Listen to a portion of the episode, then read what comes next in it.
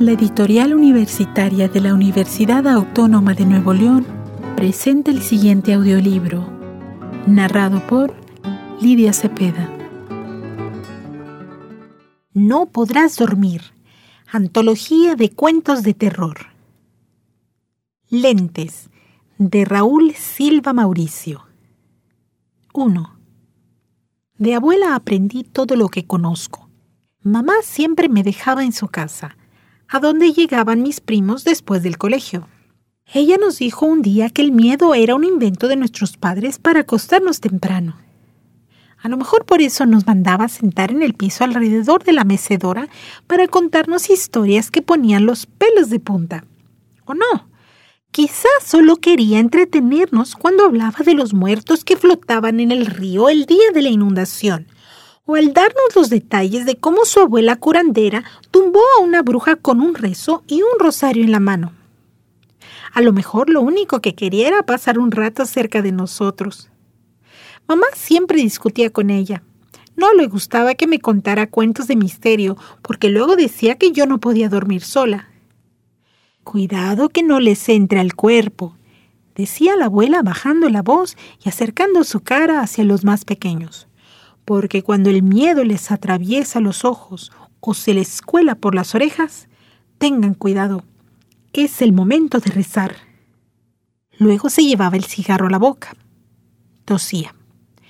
Deben cuidarse de no estar solos, porque cuando el miedo trepa por el cuerpo, llega al corazón y lo cubre como una nube a la luna. Ahí ya no hay remedio. El mal te atrapa te embruja las piernas, hace que las manos se te enfríen igual que las de un muerto. No podrás dormir. Luego, el miedo te empezará a comer despacio, sin que te des cuenta, con tus propios dientes.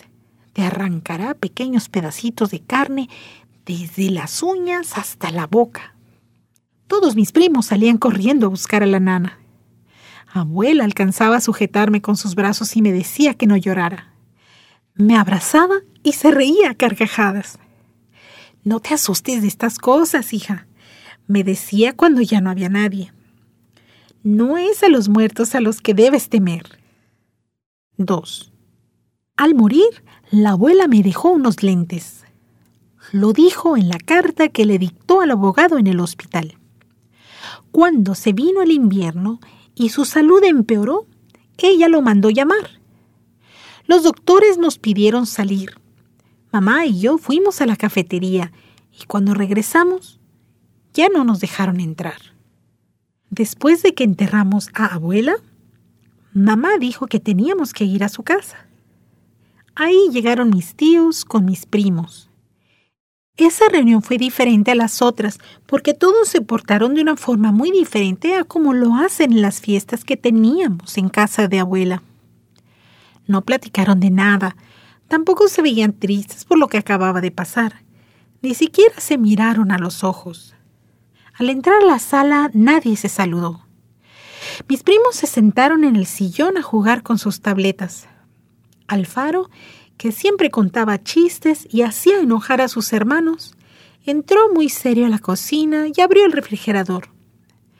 Volvió a la sala con una botella y dos vasos de vidrio. Le compartió uno a tío L. Yo creí que ellos estaban peleados, porque en la última fiesta mi tío se enojó cuando Alfaro se rió de él y le apuntó con el dedo. Él es un pelele, él es un pelele, le dijo. A mí me dio mucha risa. No entendí por qué no se rieron los demás. Esa noche mamá me mandó a dormir temprano al cuarto de abuela. Me advirtió que los chistes del faro no eran para nada graciosos. El abogado llegó cuando mis tíos empezaban a pelearse por lo que la abuela había dejado.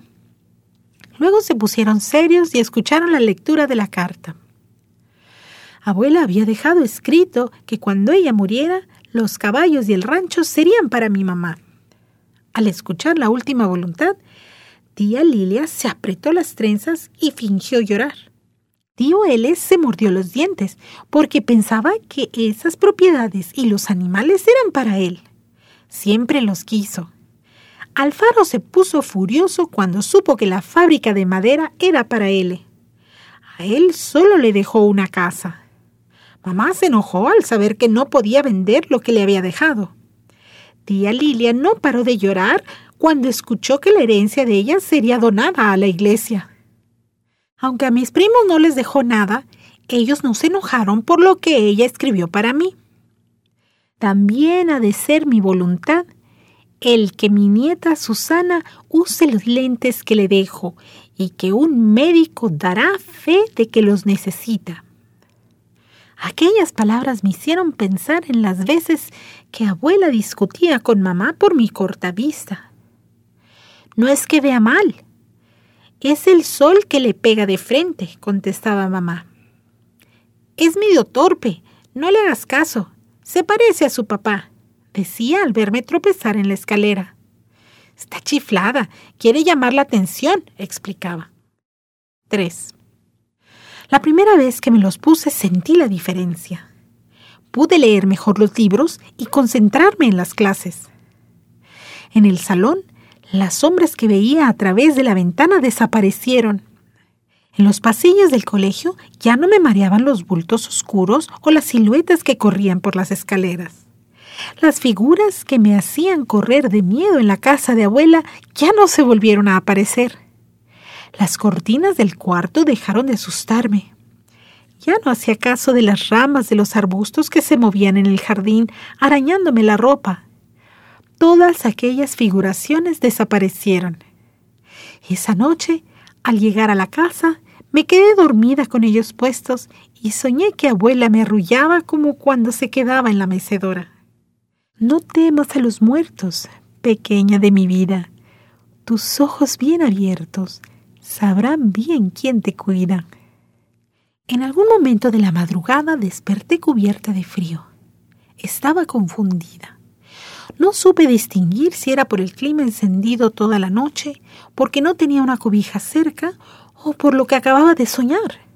Temblaba, sentía duros los huesos, me dolía el cuello y los lentes me apretaban una de las orejas. Tardé un tiempo en aceptar que Alfaro y tío L no estaban conmigo, que todo había sido parte de un mal sueño. Parecía tan real el golpe de la camioneta y los vidrios regados por el piso que podía oler la sangre en sus cuerpos y la gasolina regada en la carretera. Escuché en mi oído los gritos de Alfaro cuando intentaba revivir a tío L. Todo parecía tan real. Me quité los lentes, dejé la cama y fui al baño regresé a dormir al cuarto de mamá. Tenía la advertencia de no despertarla. Al entrar, caminé despacio hasta que me acostumbré a la oscuridad y cuando pude ver, me di cuenta de que mamá no había llegado. Su cama estaba tendida. Me acosté para esperarla y no recuerdo cuándo me quedé dormida. 4.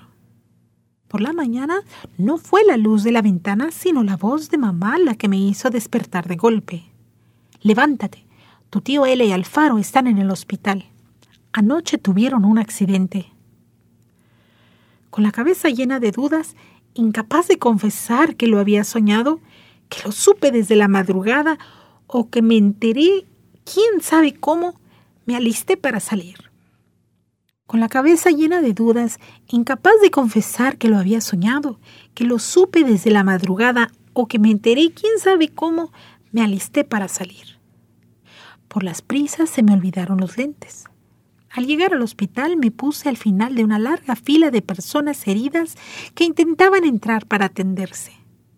Mamá siguió de largo, hasta que se dio cuenta de que no me llevaba consigo. Regresó enojada. ¿Qué haces ahí? ¿Cuál fila? Apúrate, que no tengo tiempo. El elevador iba lleno. La gente entraba y salía a cada momento. En los pasillos y en las salas, pacientes y enfermeras cruzaban de un lado a otro, haciendo movimientos y ademanes extraños que no alcanzaba a distinguir. Cuando llegamos al cuarto, esperé en el sillón al lado de mis primos. Ellos alzaron la vista y volvieron a hundir la cara en los aparatos. Yo estaba a punto de interrumpirlos para contarles lo que había soñado, pero al fondo del pasillo escuché la voz de tía Lilia Era raro verla fuera del cuarto. Me acerqué para saludarla, pero ella se quitó el sombrero que llevaba puesto y con él me tapó la cara. Yo estiré las manos, creyendo que era un juego. Le agarré las orejas. Al subir las manos descubrí que no era la tía, porque sentí una cabeza lisa, fría y sin cabello. Quise alejarme deprisa, pero me abrazó con fuerza. Aquellos brazos que me sujetaban eran tan delgados como carrizos. Sentía la piel y los huesos. Su bata, los hombros y la cara estaban llenos de sangre. Era el mismo olor que tuve cuando soñé a mis tíos. Ella lloraba y se limpiaba la nariz con mi hombro. Yo hubiera querido gritar, confundir mis gritos con los que venían del fondo del pasillo. Quería pedirle a abuela que volviera, que me enrollara en sus brazos y me sacara de esa pesadilla, que alejara las sombras y se llevara el miedo. Acercó su aliento a mi oído y me dijo con voz suave algo que no pude escuchar bien. Dile a tu mamá que... De repente sentí una sacudida en el brazo. Era mamá. Había salido del cuarto y me regresó a estirones a la sala de espera. ¿Cómo se te ocurre enredarte entre las sábanas? Las camillas están sucias. No vuelvas a alejarte de aquí. Mamá lloraba al salir del hospital. Le pregunté por tía Lilia y me respondió enojada que no sabía, que no era su nana. Luego me volvió a regañar porque no le hago caso cuando me da indicaciones. Me quedé callada en todo el camino. De nada serviría decirle lo que estaba ocurriendo. 5. He vuelto a conocer el miedo. Mamá no llegó a dormir anoche. Todavía no sé nada de ella. Les hablé a sus amigas y nadie sabe dónde encontrarla. No quise hablar a la policía. Me quedé dormida con los lentes puestos y acabo de despertar. El teléfono suena. El miedo se metió en mis huesos, se confundió con el frío y ahora me persigue a todos lados. Está dentro me ha atravesado el corazón como una flecha caliente. Me come las uñas con mis propios dientes. Siento hormigas en los brazos, no puedo moverme. Las uñas de los dedos me duelen, me arden los ojos. No quiero escuchar el sonido del teléfono. Tengo las piernas embrujadas, las manos frías.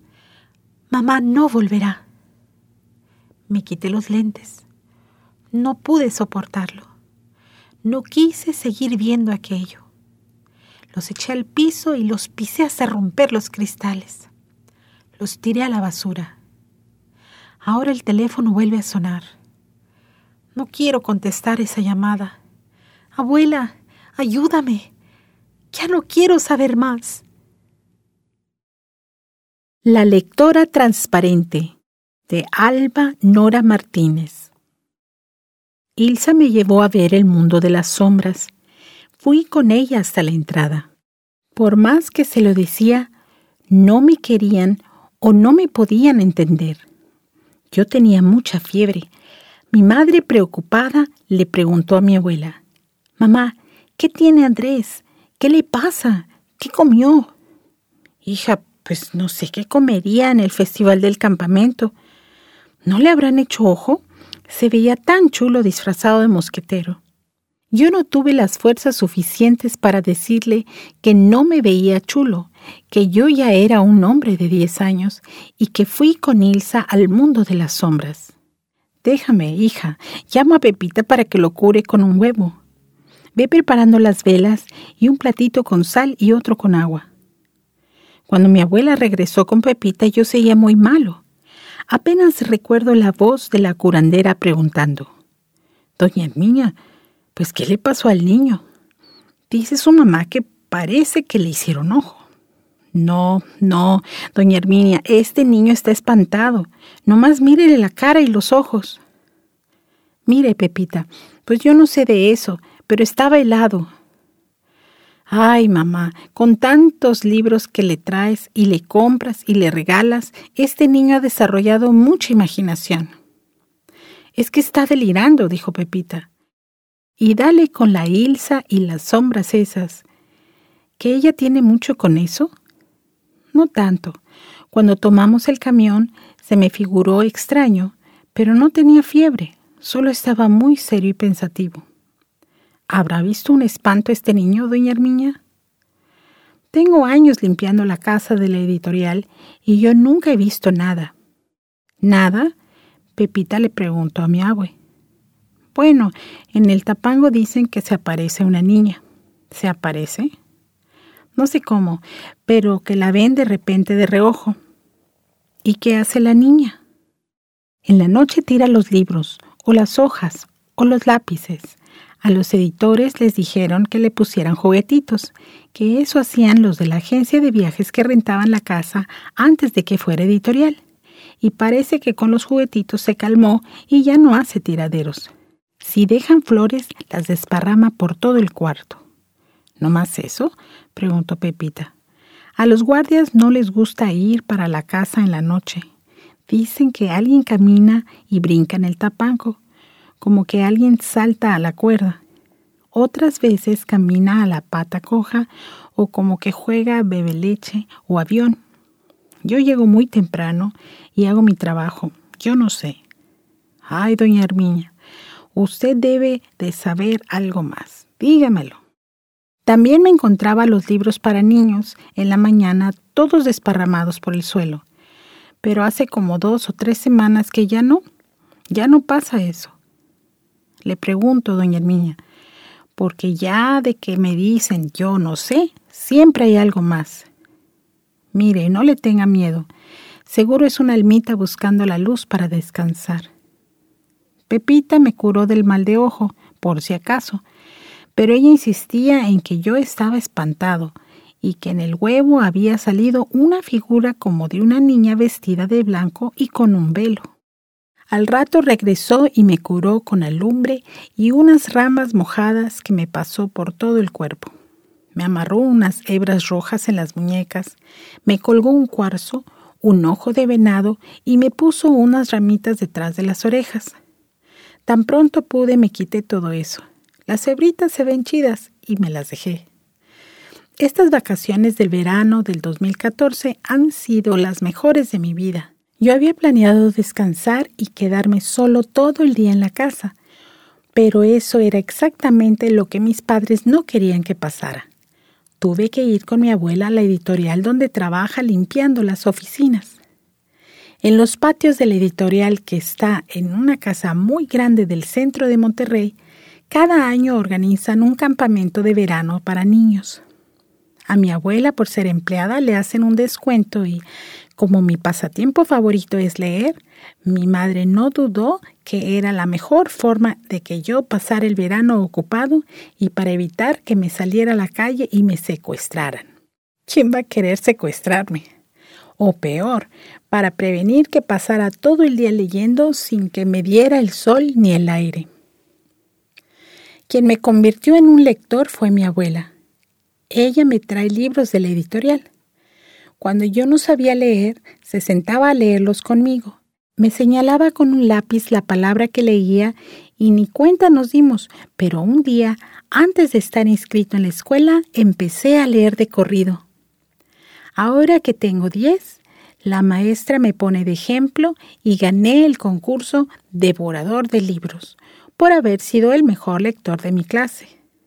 No entiendo por qué a mis padres les preocupa que me guste leer.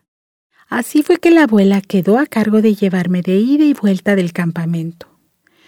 Todas las mañanas los dos tomábamos el camión en la esquina de la casa y en él llegábamos hasta la Plaza de la Purísima. Desde ahí caminábamos tres cuadras para llegar a la editorial. Todos los días al llegar a la casona, así le dice mi abue, ella se detiene a saludar a los guardias. Siempre llega antes de su hora de entrada para poder sentarse a platicar con ellos en la caseta y tomar su segunda taza de café del día. Cuando la acompaño trato de quedarme un rato ahí, porque me gusta escucharlos quejarse y chismear.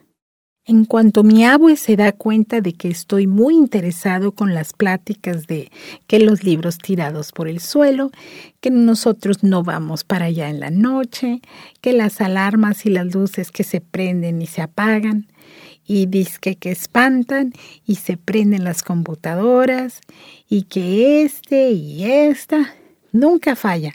Mi abuela me ordena siempre lo más interesante de la plática, vete a sentar a una banca del jardín y ahí te esperas. ¿Traes tu libro? Cuando mi abuela y mi mamá chismean, mi mamá dice, cuidado, que este niño ya está de oreja. Una vez le dije, pues sí, a mí me gusta estar de oreja oyendo lo que ustedes platican. ¿Qué oreja ni qué oreja?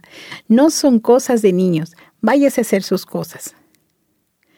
No hay más remedio. Me tengo que ir a otro cuarto y durante el campamento a la banca del jardín.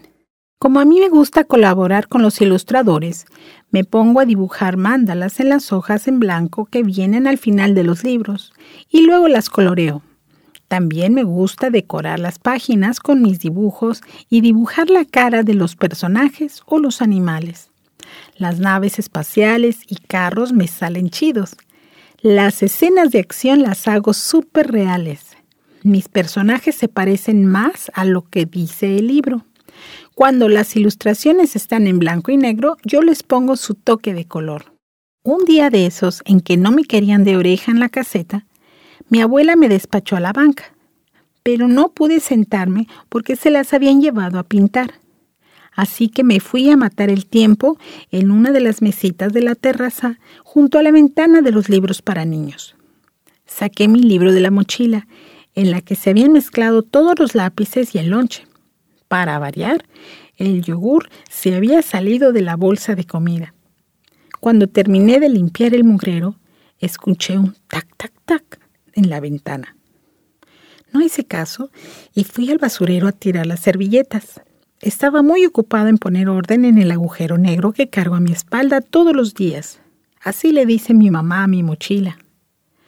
Otro tac tac seguido de un tac tac tac tac tac tac. Cuando levanté la vista vi por primera vez a Ilsa. Bueno, entonces no sabía que se llamaba Ilsa. Mejor diré que vi a una niña muy pálida que me hacía señas para que me acercara a la ventana. Quiero ver lo que traes. Al principio fue chistoso. Ilsa no movía los labios y yo la entendía. Era como si hablara. Luego me di cuenta de que nos comunicábamos a través de simple y pura telepatía. ¡Qué chido! Solo por eso le hice caso, porque la verdad a mí no me gusta andar de amigo de niñas. Ven conmigo. Y como entro, está cerrado. Te espero en la puerta, la abro y me enseñas lo que traes. Me hizo la seña con la cabeza de que fuera la puerta principal de la casona. Para que te ubiques, la ventana de los libros infantiles está en lo que fue la sala de la casa y la puerta se encuentra a unos cuantos metros en el vestíbulo de la entrada. Abrió la puerta y con la mano me indicó que la siguiera hasta la ventana de los libros infantiles, mi rincón favorito de la casona. Algunas veces me cuelo hasta ese lugar a esperar a que mi abue termine su trabajo. Algunos libros estaban desparramados en el piso. Los hicimos a un lado para poder sentarnos. Ilsa me dijo, enséñame lo que traes. Lo único que le interesó del agujero negro fueron mis dibujos. A mí solo me gustan los libros con dibujos porque no sé leer. ¿No sabes leer? Yo te enseño. Oye, ¿por qué este tiradero de libros? Mi abuelo los tiene que recoger. Porque me da coraje no poder leerlos y los tiro. Eres muy corajuda. Los libros se deben tratar bien. Pues ya me prometiste enseñarme a leer. Yo prometo no tirar los libros. En eso estábamos cuando se armó un gran alboroto. Al llegar a trabajar los empleados del mostrador encontraron la puerta abierta, la alarma desconectada y a mí sentado entre libros. Ilsa huyó por las escaleras. Sus pies parecían no tocar el piso. Era como si volara. Luego escuché que me gritaba. No les digas que estoy aquí. Vinieron los guardias y me hicieron mil preguntas. Llegó mi abuela y me echó unos ojos de esos que ya verás cuando lleguemos a la casa. Mientras los guardias y el personal se culpaban unos a otros. Es que no cierran bien. Pues entonces, ¿para qué están ustedes? Y si está abierto, pues cierren.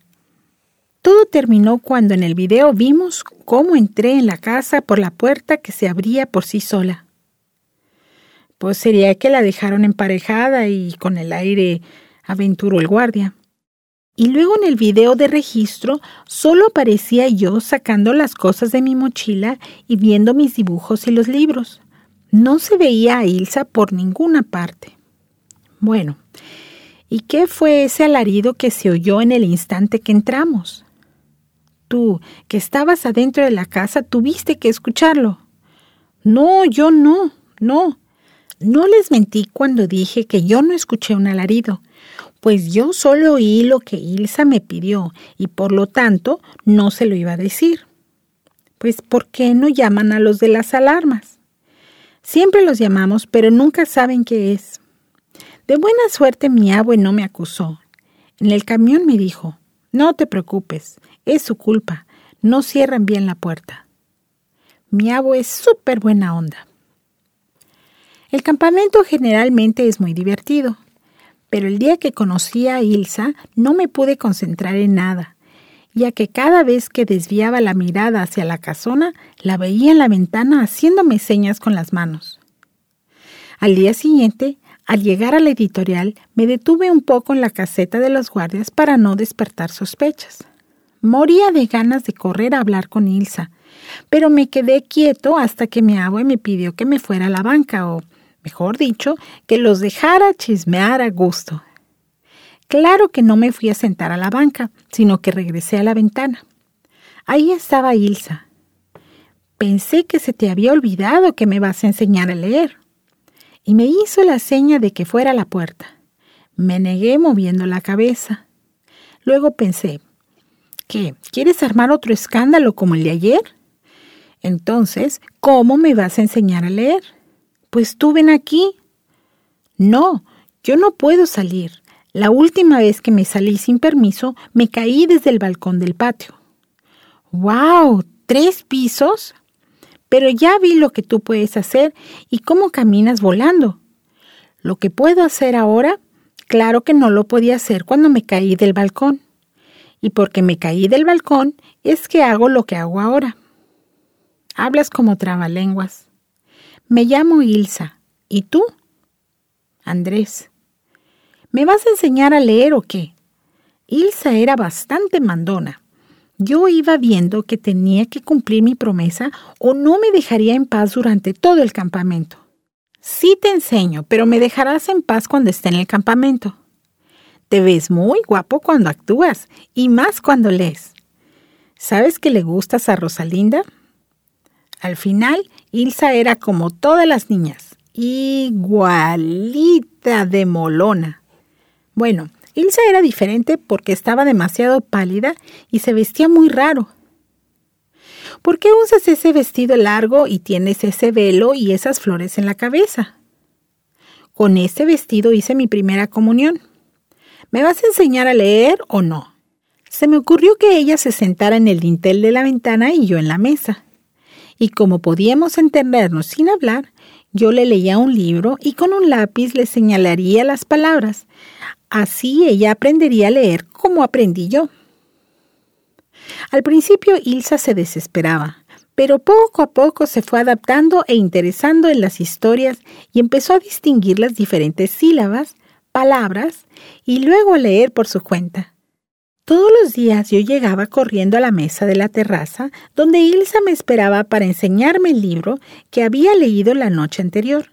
Y yo ya ni me tomaba la precaución de quedarme de oreja en la caseta, pues en cuanto llegaba a la casona corría a ver a Ilsa. Mañana es el último día del campamento. Ya vamos a volver a la escuela. Temía que Ilsa hiciera un berrinche como era su costumbre, si las cosas no eran como ella las quería. No me importa, al cabo yo ya me voy a ir. ¿Tú también vas a la escuela? No, yo ya me puedo ir, me dijo contenta. ¿A dónde? No te puedo decir.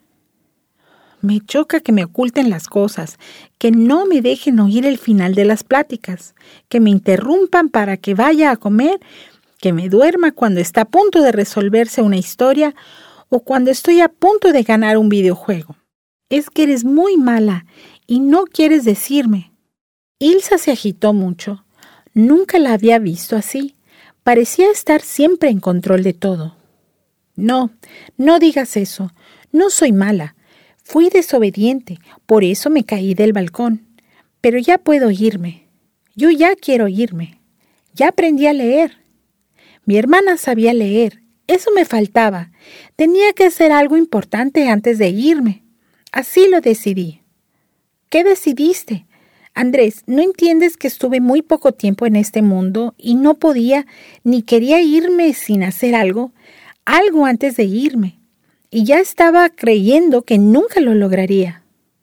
Sí, sí. ¿Y qué? Eso no me dice nada de a dónde vas. ¿De verdad quieres saber? Qué bueno, porque me da miedo caminar para el sótano. Por no cruzar por ahí, me caí del balcón. Me da miedo el sótano, porque la mujer que nos cuidaba cuando mis papás se iban de viaje me encerraba ahí. Me da mucho miedo el sótano. Si quiero irme, tengo que vencer mi miedo y salir por ahí. Ya sé, si de verdad quieres saber a dónde me voy, mañana, cuando todos los del campamento se hayan ido, te espero en la entrada del sótano por la puerta chiquita de atrás. Sale, le dije. Bueno, pensé, ahí te veo. Y me fui a trabajar en mi disfraz de mosquetero. El último día de campamento leímos nuestros poemas, actuamos en obras de teatro, cantamos y exhibieron los trabajos de arte.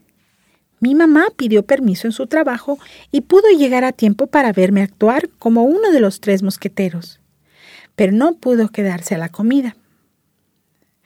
Mientras mi abue ayudaba a recoger los restos de papeles y basura de la fiesta, yo aproveché para escabuirme hasta la puerta trasera que da al sótano. La encontré entreabierta y dudé en entrar. En eso escuché a Ilsa. Andrés, acá estoy. Entré y la vi parada en la parte alta de la escalera, junto a la puerta. Caminé hasta el primer escalón y le pedí que bajara. Lo hizo en un segundo y me volvió a parecer que más que caminar se deslizaba por los escalones. Parecía una mariposa transparente con su vestido largo y deshilachado, su velo lleno de agujeros y una corona de flores bastante maltratada. Cuando llegó a mi lado, me tomó de la mano. Estaba tan helada que sentí un escalofrío. ¿No tienes miedo? Tratando de hacerme el valiente, le dije que no, y que su mano estaba tan helada como una paleta. Nunca antes la había tocado. El sótano estaba oscuro, pero podía ver que la cara de Ilsa, más que blanca, era, no sé, como de vidrio transparente y brillaba. Vamos, Andrés, me alegro mucho de tener un amigo como tú. Un día espero encontrarnos de nuevo. Sí, seguro nos veremos, pensé. Gracias que me acompañas. Y ahora verás a dónde me voy. Caminamos entre las cajas de los libros. Yo me tropezaba con algunos que habían quedado tirados por el suelo. Ilsa abrió una puerta y entramos en una especie de armario. Me apretaba mucho la mano con su mano helada, dándome y dándose ánimo. No tengas miedo, yo ya no lo tengo, y eso que aquí me encerraba la mujer esa, es que era muy mala. De pronto se abrió un espacio en la pared y sentí que por él entró un aire súper helado. Afuera no había tierra, solamente un enorme cielo gris. Ilsa me dijo, aquí es a donde me voy. Este es el mundo de las sombras. Adiós, Andrés, nunca me olvides. Se quitó una flor de la corona y la metió a la bolsa de mi camisa. Bien sabía Ilsa que nunca aceptaría sostener una flor con mi mano. Sí, ella sabía bien que a mí me preocupaba que alguien supiera que me gustaban las niñas, o que tenía una amiga que me caía súper bien y que se llamaba Ilsa, y que por nada del mundo caminaría con flores en las manos. Yo saqué un libro del agujero negro y se lo regalé. Ilsa lo abrazó con su pecho. El aire helado que venía de lo que Ilsa llamaba mundo de las sombras se convirtió en un remolino como esos que se levantan en los terrenos baldíos. Recordé que los muchachos con los que jugaba fútbol decían que adentro de los remolinos viaja el diablo. Ilsa me dijo, no, no creas eso. Andrés, en los remolinos no viaja el diablo. Esto que haces por mí es muy bonito. Un día lo entenderás. Gracias por ayudarme a llegar al mundo de las sombras. Las ráfagas heladas le levantaban el velo sobre la cabeza y parecía que Ilsa tenía alas. Ahora se veía más transparente y luminosa, como cuando cubres un foquito con la palma de tu mano. Ilsa de pronto me miró como queriendo decirme algo. Solo sonrió, respiró profundamente como para armarse de valor balanceó su cuerpo hacia atrás y se impulsó brincando dentro del remolino. Me asusté al no verla durante unos segundos. Luego salió del remolino girando hacia el espacio gris y helado. Después empezó a flotar como nube, como si fuera un globo de gas o más bien una cometa en forma de mariposa blanca. Lo último que recuerdo es que desde muy lejos me decía adiós con una mano y con la otra agitaba el libro. Cada vez se veía más pequeñita. No sé cómo, cuándo ni por dónde regresé a la mesa de la terraza. Ahí me encontró mi abuela, pálido y con las manos heladas. Me dijo que me había buscado por todas partes, que dónde me había metido. Ay, Dios mío, ¿te escondiste en un congelador? Estás helado, ¿Qué traes ahí en la bolsa de la camisa? preguntó mi abuela, tratando de meter la mano dentro de ella. Se la detuve con la mía, evitando que tocara la flor de Ilsa.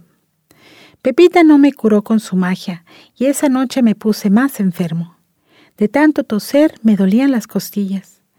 En la mañana mis papás me llevaron en un taxi al hospital. El doctor preguntó si no había experimentado algún enfriamiento muy fuerte y dijo que los síntomas eran influenza convertida en neumonía. Me quedé en el hospital ese día y esa noche. Al día siguiente, aunque estaba muy débil, me dieron de alta y regresé a mi casa. Debajo de mi almohada encontré la flor de la corona de Ilsa. Seguro mi abuela la puso ahí. Cuando me sentí mejor, la guardé en la caja donde guardo mis tesoros.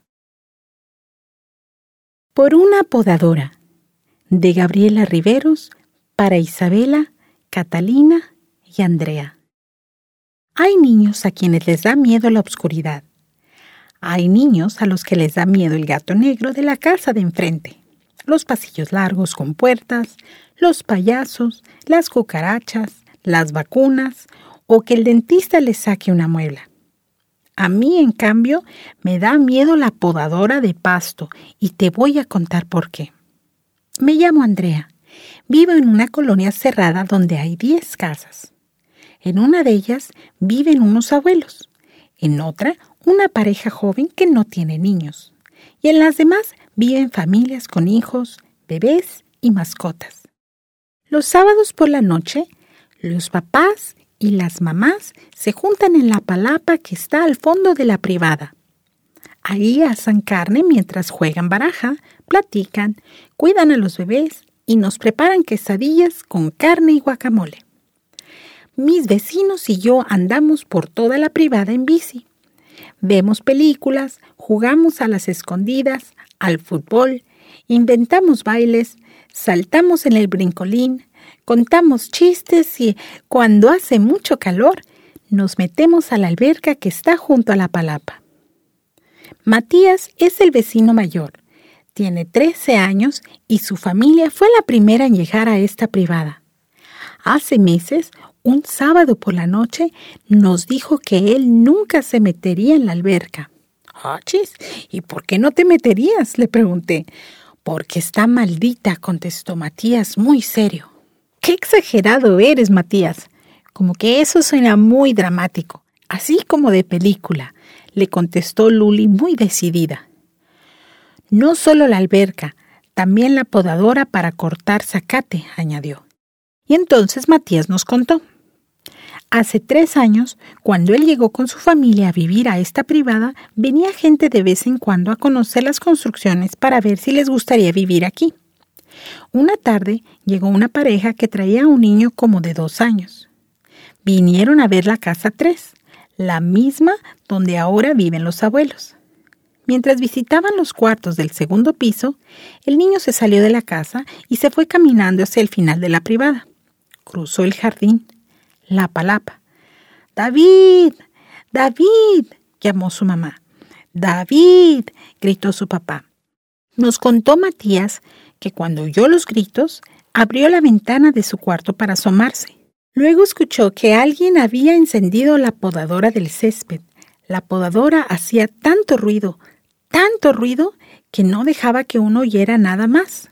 Matías pensó, ¿a quién se le ocurre prender ahorita la podadora cuando esos papás gritan buscando a su hijo? Matías alcanzó a ver a lo lejos cómo el pequeño David caminaba rumbo a la alberca. Lo que más le llamó la atención no fue eso, sino que la podadora avanzaba sola detrás de él. Matías nos contó que en ese momento estuvo seguro de que algo malo podía pasar. Fue un sentimiento tan fuerte como una patada en el estómago. Enseguida decidió ir a buscar al pequeño. Bajó tres escalones frente a su casa y justo en ese momento se topó con su mamá. No, Matías, no puedes ir a la alberca. No tienes a qué ir. Ya están allá los papás del niño. Horas más tarde, cuando la policía, la ambulancia y la familia del niño se habían marchado, Matías fue a explorar el lugar. El jardín quieto y alumbrado. La alberca era un espejo y la palapa se había quedado muda bajo la noche. Matías observó que la podadora estaba ahí, junto a la alberca, en silencio callada, sola. Mamá, ¿una podadora puede encenderse y cortar el zacate sola? No, Matías, claro que no. Han pasado ya tres años desde entonces. Aquella pareja jamás volvió a la privada. Pero el tema no quedó ahí. Nos contó Matías que hace unos meses oyó a la gata de la casa 7 maullar toda la noche. Sabíamos que pronto tendría gatitos. Ya a la madrugada, todavía a oscuras, Matías escuchó la podadora cortando el pasto. Se acordó del pequeño David y se le puso la piel chinita. Despertó a su papá para que lo acompañara a revisar la privada. Ay, mi hijo, si es tan temprano y es sábado, aprovecha para levantarte un poco más tarde y déjanos dormir a tu mamá y a mí. Sin embargo, Matías convenció a su papá y cuando llegaron a la zona del jardín, encontró un gatito muerto en la alberca. Y ahí junto estaba la podadora en la misma posición que tres años atrás, en silencio, callada, sola. Papá, ¿escuchaste la podadora hace rato? No, estaba dormido. Yo sí la escuché. ¿Quién podría estar usándola en la madrugada? Ni idea, Matías. El asunto no terminó ahí. En las últimas semanas, a varios de la privada nos han pasado cosas extrañas. Los papás y los abuelos no se han dado cuenta de que estas cosas tienen que ver con la podadora. A ellos jamás se les ocurriría poner atención en algo así. Hace como un mes yo estaba haciendo mi tarea de matemáticas en la cocina. Y en eso que oigo la podadora. Interrumpí para poner atención al sonido. Salté de mi silla cuando escuché que además del ruido que hacía, se alcanzaban a escuchar los ladridos de mi perrita Canela. Hace cinco años que Canela vive con nosotros. Mis papás me la regalaron porque a mis cinco años yo me seguía chupando el dedo gordo de la mano derecha. Un día les dije que solo dejaría de hacer eso si me compraban un perro. Cumplí mi palabra y no les quedó más remedio que cumplir la suya. De manera que Canela es parte de mi familia. Es una Yorkshire chiquita. Le gusta mucho acurrucarse sobre mis pantuflas mientras hago la tarea. Escuchando sus ladridos y el rugido de la podadora, salí de mi casa corriendo. Cuando llegué hasta el jardín, Canela ya estaba dentro de la alberca. Llegué a la orilla, la llamé, Nadó y le ayudé a salir del agua. Menos mal que estás bien. Canela se sacudió varias veces el agua. Suspiré. Uf, qué susto. Cuando me di la vuelta para regresar a casa junto con Canela, me encontré con la podadora, ahí junto a la alberca, como si me observara atenta, en la misma posición que nos había contado Matías. En silencio, callada, sola. Un escalofrío me recorrió el cuerpo. Pero si hace un minuto la podadora no estaba aquí. Vente, Canela, vámonos. Han seguido ocurriendo cosas extrañas. Hace dos semanas, Urbano, el jardinero, nos dijo que había aparecido la dentadura postiza del abuelo que vive en la casa 3, en el fondo de la alberca. El viejito llevaba todo el día sin salir de casa, buscándola en los cajones, debajo de las camas, detrás de los muebles, dentro de sus bolsillos, hasta en el refrigerador. Dani, mi vecina y yo preguntamos a Urbano si al encontrarlos no se había fijado si la podadora estaba junto a la alberca. Pues ahora que lo dicen, sí. Es muy extraño porque yo la dejé guardada en la bodega de servicio. Es una podadora muy rara. A veces me la encuentro junto a la alberca cuando llego por la mañana. Como que se pone a platicar con su amiga a la alberca, respondió sonriente. Son cómplices, le dije a Dani furiosa. ¿Qué dices, Andrea? preguntó Urbano. Nada, gracias.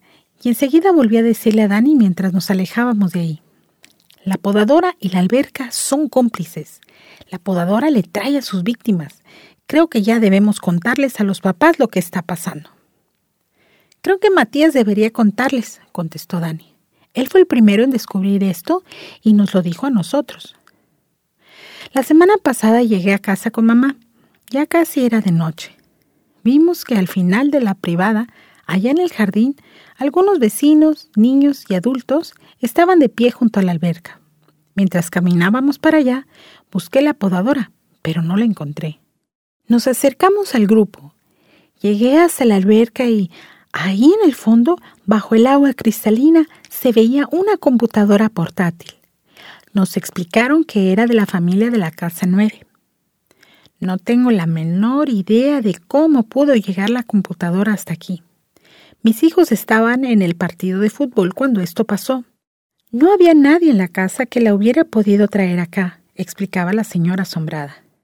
Urbano sacó, con la red para limpiar la alberca, la computadora escurriendo agua mientras el señor de la casa nueve abría los ojos incrédulo y se pasaba las manos por el pelo, como si eso le quitara la desesperación.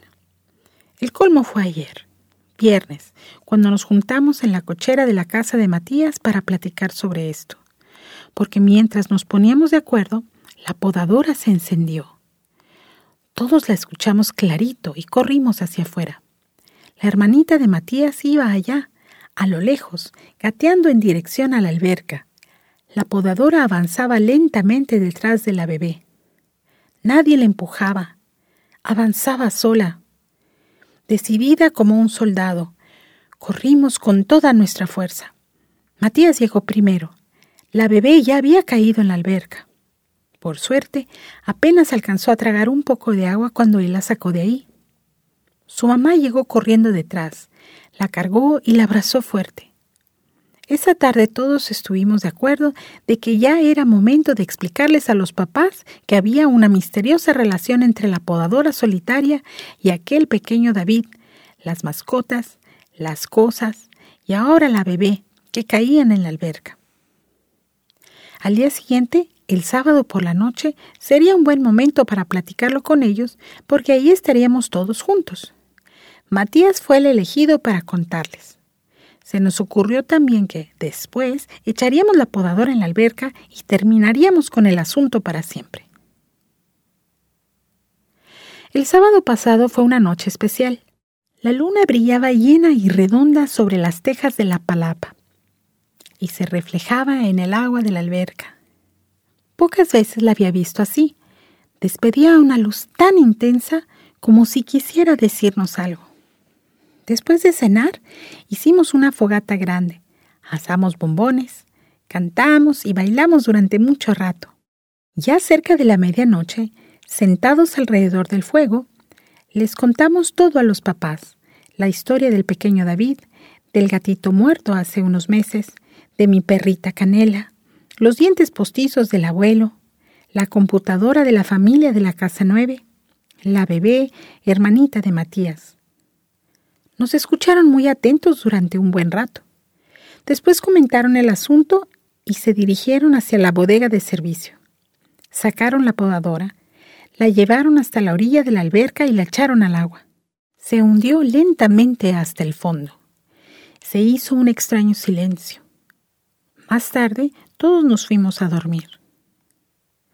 Al parecer nos habíamos quitado un enorme peso de encima.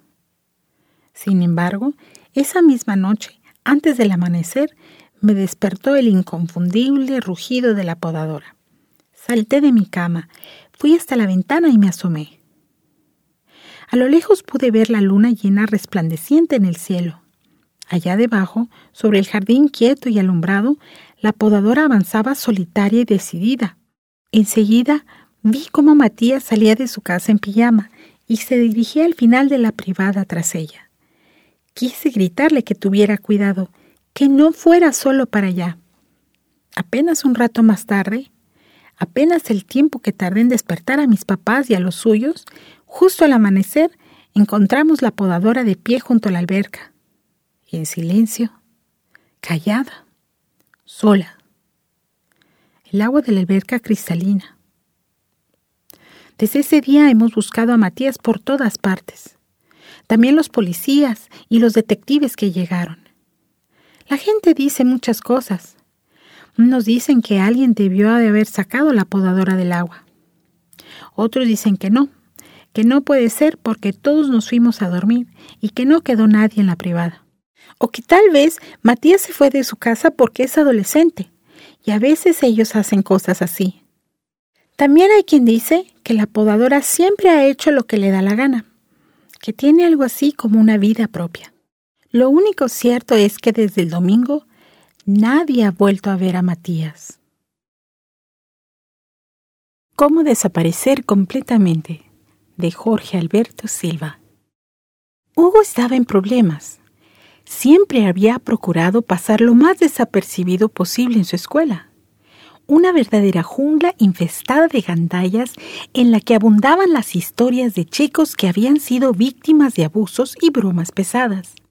Milagrosamente, y aun cuando era de los de primero, o sea, los más propensos a ser atacados, él nunca había sufrido ningún percance, hasta ese día. Todo empezó con una tostada, una deliciosa tostada con frijoles, salsa y queso que tendría que haber ido a parar a su estómago. Pero por culpa de un fatídico tropezón, aquel manjar chatarresco terminó embarrándose en la camisa de Baldo, el mequetrefe más temido de la escuela secundaria 45, héroe sin nombre.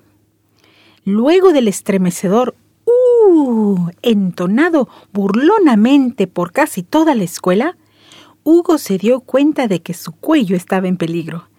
Pe, perdón. Fue lo único que atinó a decir mientras Baldo se quitaba los frijoles embarrados de su camisa y lo miraba echando chispas. Te voy a agarrar a la salida, le dijo apretando los dientes. Luego dio media vuelta y se perdió en el patio junto a los otros dos de su calaña. Ese ya no la cuenta. Pobre, no sabe con quién se metió. Cien pesos a que lo manda al hospital. Fueron algunos de los comentarios que Hugo escuchó cuando, con las piernas temblorosas y un dolor insoportable en la panza, se dirigía a su salón luego de que sonara la campana que anunciaba el final del recreo. Hugo no puso atención en el resto de las clases. Mientras la maestra de historia explicaba cómo Atila, rey de los hunos, se había apoderado de gran parte de Europa, él se imaginaba siendo golpeado por Baldo. Iba a quedar igual o peor que un boxeador luego del décimo round. Su terror estaba más que justificado. El abusivo en cuestión era de tercero, aunque rebasaba la edad que uno debe tener en ese grado. Le sacaba una cabeza y media de altura a Hugo. y sus brazos nunca habían conocido una derrota en las vencidas. Se decía por ahí que desde los 11 años practicaba box y que le había ganado peleas hasta chavos de preparatoria. Hugo, en cambio, parecía todavía de primaria. Nunca se había peleado a golpes, ni siquiera con sus primos más chicos. Conforme se fue acercando la hora de salida, Hugo se ponía más y más nervioso.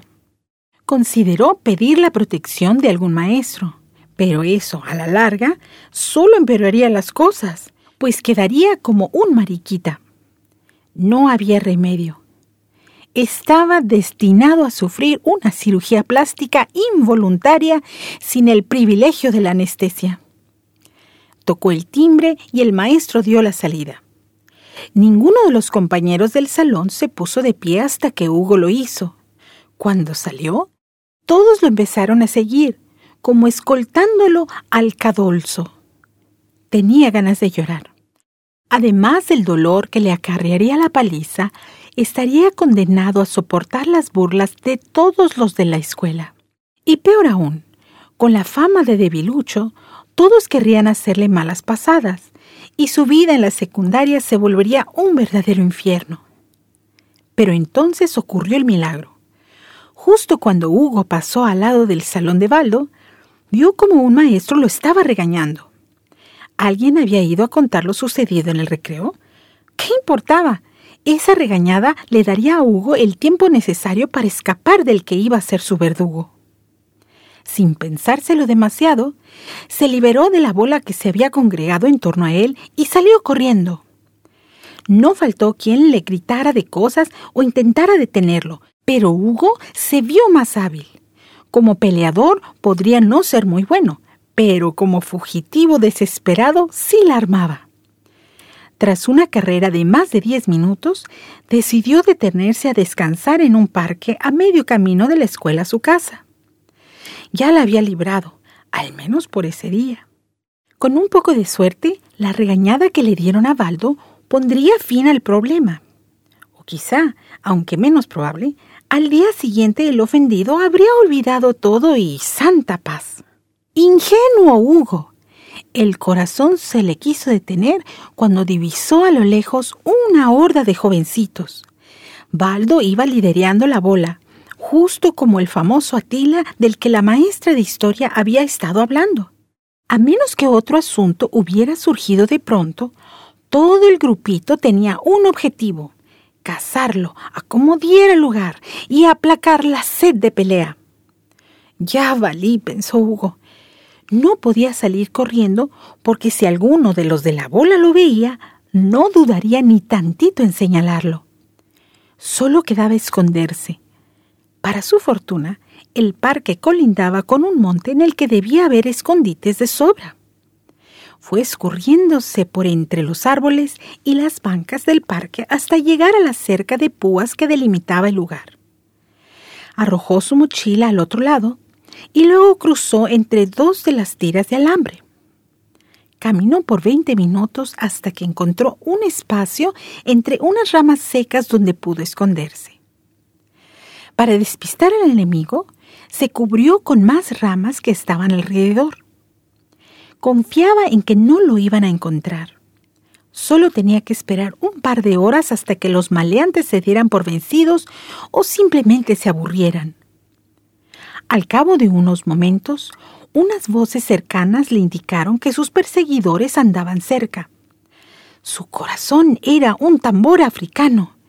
Lo escuchaba sonar tan fuerte que hasta le dio miedo que el ruido lo pusiera al descubierto.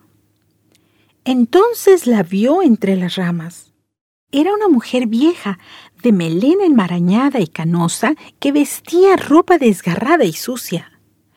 Pasó por enfrente del escondite farfullando cosas que Hugo no pudo entender. Caminó de un lado a otro en varias ocasiones hasta que se detuvo miró entre las ramas y se encontró con los ojos de Hugo. Él se llevó la mano a la boca para ahogar un grito. Bueno, el cuento. Había logrado escapar de una paliza y ahora se le aparecía esta viejita que le ponía los pelos de punta. De Baldo sabía qué esperar. Un ojo morado, unos cuantos moretones.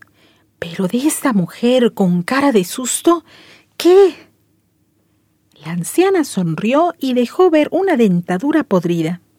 Susurró otras cosas que tampoco se podían entender y, en un parpadeo, desapareció. Y al decir desapareció, entiéndase desaparecer de ahora la ves y ahora no la ves. Se esfumó, se volvió invisible. Hugo no podía creerlo. ¿Quién era esa mujer? ¿Un fantasma? ¿Una alucinación provocada por sus nervios? ¿Cómo y por qué había desaparecido? No se iba a quedar a averiguar. La experiencia le erizó la piel de tal manera que salió corriendo del escondite, sin importarle que Baldo y su banda anduvieran merodeando. Corrió a todo lo que le dieron sus pies hasta que un mal paso lo hizo resbalar. Se fue de espaldas. Sintió un dolor agudo en la cabeza. Instintivamente se llevó la mano al punto donde se había golpeado y se palpó. Esperaba encontrar sangre, pero descubrió con alivio que no estaba herido. Incluso el dolor desapareció en cuanto reanudó el camino hacia su casa. Pasaron las horas y Hugo seguía intranquilo. Ya se había olvidado un poco de Baldo. Ahora pensaba en la anciana que había desaparecido de sus propias narices. Trataba de convencerse de que solo la había imaginado. Sí, seguramente. Algo que creyó ver y nada más. Lo mejor era ocuparse ahora de la tarea. Eso lo distraería un poco. Un silbido proveniente de la calle frustró su intento de tranquilizarse. Se asomó por la ventana y los vio. Era Baldo, acompañado de otros dos mastodontes de su talla. Ya sabía dónde estaba su casa. No tenía que esperarse al día siguiente en la escuela. En cualquier momento en que se decidiera salir, iba a ser ajusticiado. Y todo por una tostada, pensó. Y sintió con unas ganas incontrolables de llorar. Sus padres ni siquiera estaban ahí para ayudarlo. Ambos trabajaban y solían llegar hasta después de las nueve. Además, rara vez le ponían atención, se la pasaban discutiendo por una cosa u otra. Se tumbó en la cama sin ponerle un dedo a la tarea. Si tan solo pudiera volverme invisible, pensó, como la anciana del parque. No tardó mucho tiempo en quedarse dormido. A la mañana siguiente, Hugo estaba en otro mundo. Su miedo lo tenía tan distraído que no recordaba ningún detalle del desayuno con sus padres. Incluso iba sin mochila. La había olvidado en el monte. De pronto estaba ahí, camino a la escuela, con los días contados. Apenas se puso de pie en la secundaria y se encontró con la mirada de Baldo, quien enseguida se dirigió a él como un halcón sobre su presa. Hugo entró en pánico y no se le ocurrió otra cosa más que correr al baño de niños y encerrarse en uno de los cubículos. Te voy a dejar la cara como la tostada que me embarraste. En cuclillas sobre el retrete, Hugo escuchó cómo Baldo iba abriendo los cubículos uno a uno. Cuando vio los zapatos sucios de su perseguidor por debajo de la puerta, decidió rendirse y encarar su destino. Mejor ve metiendo la cabeza en la taza. Apenas lo dijo y abrió la puerta del cubículo. Hugo cerró los ojos y alistó el rostro para recibir la descarga del puño de Baldo. Pero el golpe no llegó. ¿Dónde te metiste? logró escuchar y abrió lentamente los ojos. Ahí estaba Baldo, justo frente a él, con el rostro fruncido de confusión. Cuando el abusivo se quitó del medio, Hugo pudo ver el espejo que estaba frente a los cubículos. Tuvo que esforzarse muchísimo para creer lo que estaba viendo, o más bien, lo que no estaba viendo. En el espejo se reflejaba el interior del cubículo en el que se había escondido. Incluso podía ver parte del retrete y la pinta que decía aquí estuvo el yaco, que estaba junto detrás de él. Podía verlo todo, pero no se veía a sí mismo. Había desaparecido completamente. Su primera reacción fue de incredulidad. ¿Cómo había ocurrido eso? Quería desaparecer para no ser víctima de Baldo, pero sabía que las cosas en el mundo real no ocurrían con tan solo desearlo. Entonces recordó a la anciana en el monte. Ella desapareció ante sus ojos. ¿Tenía algo que ver? ¿Era una hada que concedía deseos? Por su aspecto, más bien debía ser una bruja. Tras comprobar que Baldo se hubiera ido, Hugo salió del baño. Se paseó entre los estudiantes que aguardaban en el patio el timbre para entrar a clases. Nadie parecía verlo. Si bien antes pasaba desapercibido, la sensación era distinta ahora. Ondeó la mano frente a la cara de uno de sus compañeros y el chico no tuvo la más mínima reacción.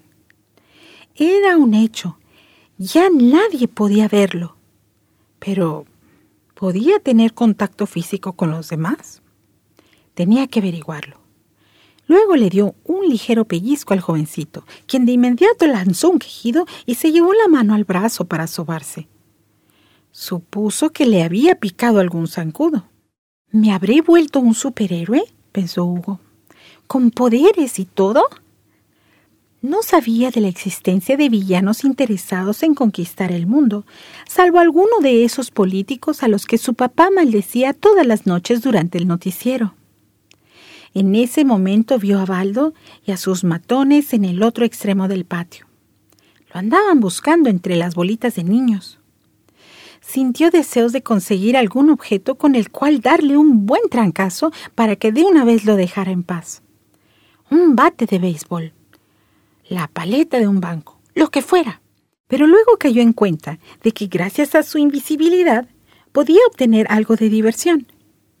Aquel día pasaron cosas extrañas en la secundaria, héroes sin nombre, y casi todas le ocurrieron a Baldo. Primero, en la hora de matemáticas, sintió que algo le picaba las costillas. Era como un dedo de una persona. Por más que volteaba para tratar de cachar al graciosito que le estaba gastando la broma, no conseguía ver a nadie. Sus compañeros se reían al verlo estremecerse cada vez que sentía el ataque del misterioso dedo invisible. Cuando lo que sintió fue más bien un manotazo, no pudo evitar soltar un grito de dolor. La maestra lo sacó del salón en medio de las risas de sus demás compañeros. Durante el descanso vino el segundo ataque. Cuando Balbo estaba frente a una niña a la que quería impresionar con sus bíceps, sintió un leve frío en las piernas. Cuando reaccionó, ya era demasiado tarde. Toda la escuela, incluida la niña con la que estaba platicando, reía al ver que sus pantalones estaban a la altura de sus rodillas. Se le había caído accidentalmente. Pero lo que ocurrió a la última hora fue espeluznante. Baldo interrumpió al maestro de ciencias gritando como loco. Oigo voces, oigo voces. Esta vez nadie se animó a reír. Baldo manoteaba a diestra y siniestra mientras lloraba. Ya, por favor, cállate, cállate. Hubo necesidad de que su padre fuera a recogerlo para llevarlo con un especialista que aclarara ese asunto de las voces que estaba escuchando. Desde luego, el autor intelectual y material o en este caso inmaterial, de esos extraños sucesos había sido Hugo, quien estaba encantado de sacarle provecho a su condición de invisibilidad. Se imaginó todo lo que podría conseguir siendo invisible y se sintió emocionado. Ahora necesitaba volver a hacerse visible para ir a su casa, pero ¿cómo? Y ahí fue cuando todo su entusiasmo empezó a tambalearse. ¿Y cómo le voy a hacer? Se preguntó con la preocupación, haciéndole un nudo en el estómago. Quizá con el tiempo, trató de tranquilizarse, el efecto de invisibilidad podría tener una duración limitada, un día o dos. Sí, más le valía pensar eso. Así como desapareció, volvería a aparecer. Fue precisamente el tiempo el que se encargó de echar por tierra sus esperanzas. Llegó la noche y el día siguiente y la noche posterior. Hugo seguía invisible. Sus padres, consternados por su desaparición, habían llamado a la policía. Una gran movilización se desplegó para localizar al niño Hugo Reyes Vega, quien había sido visto por última vez en su escuela por solo un testigo, el alumno Osvaldo Peña. En Internet y en la tele aparecía la foto del desaparecido solicitando cualquier tipo de información para dar con su paradero. La madre, deshecha de dolor, comentó a algunas personas cercanas que había estado escuchando en su cabeza la voz de su hijo. Aquí estoy, mamá, ayúdame, le decía. Hubo necesidad de medicarla para controlar sus nervios. A partir de entonces pasó dormida la mayor parte del tiempo. En las primeras horas de su invisibilidad, Hugo podía ser aún escuchado y sentido, pero esos contactos con lo material se fueron esfumando paulatinamente. Ahora, cuando intentaba tomar algo con las manos, sentía cómo éstas traspasaban el objeto sin posibilidad de hacerlo. Así le había ocurrido cuando intentó abrazar a su desconsolada madre.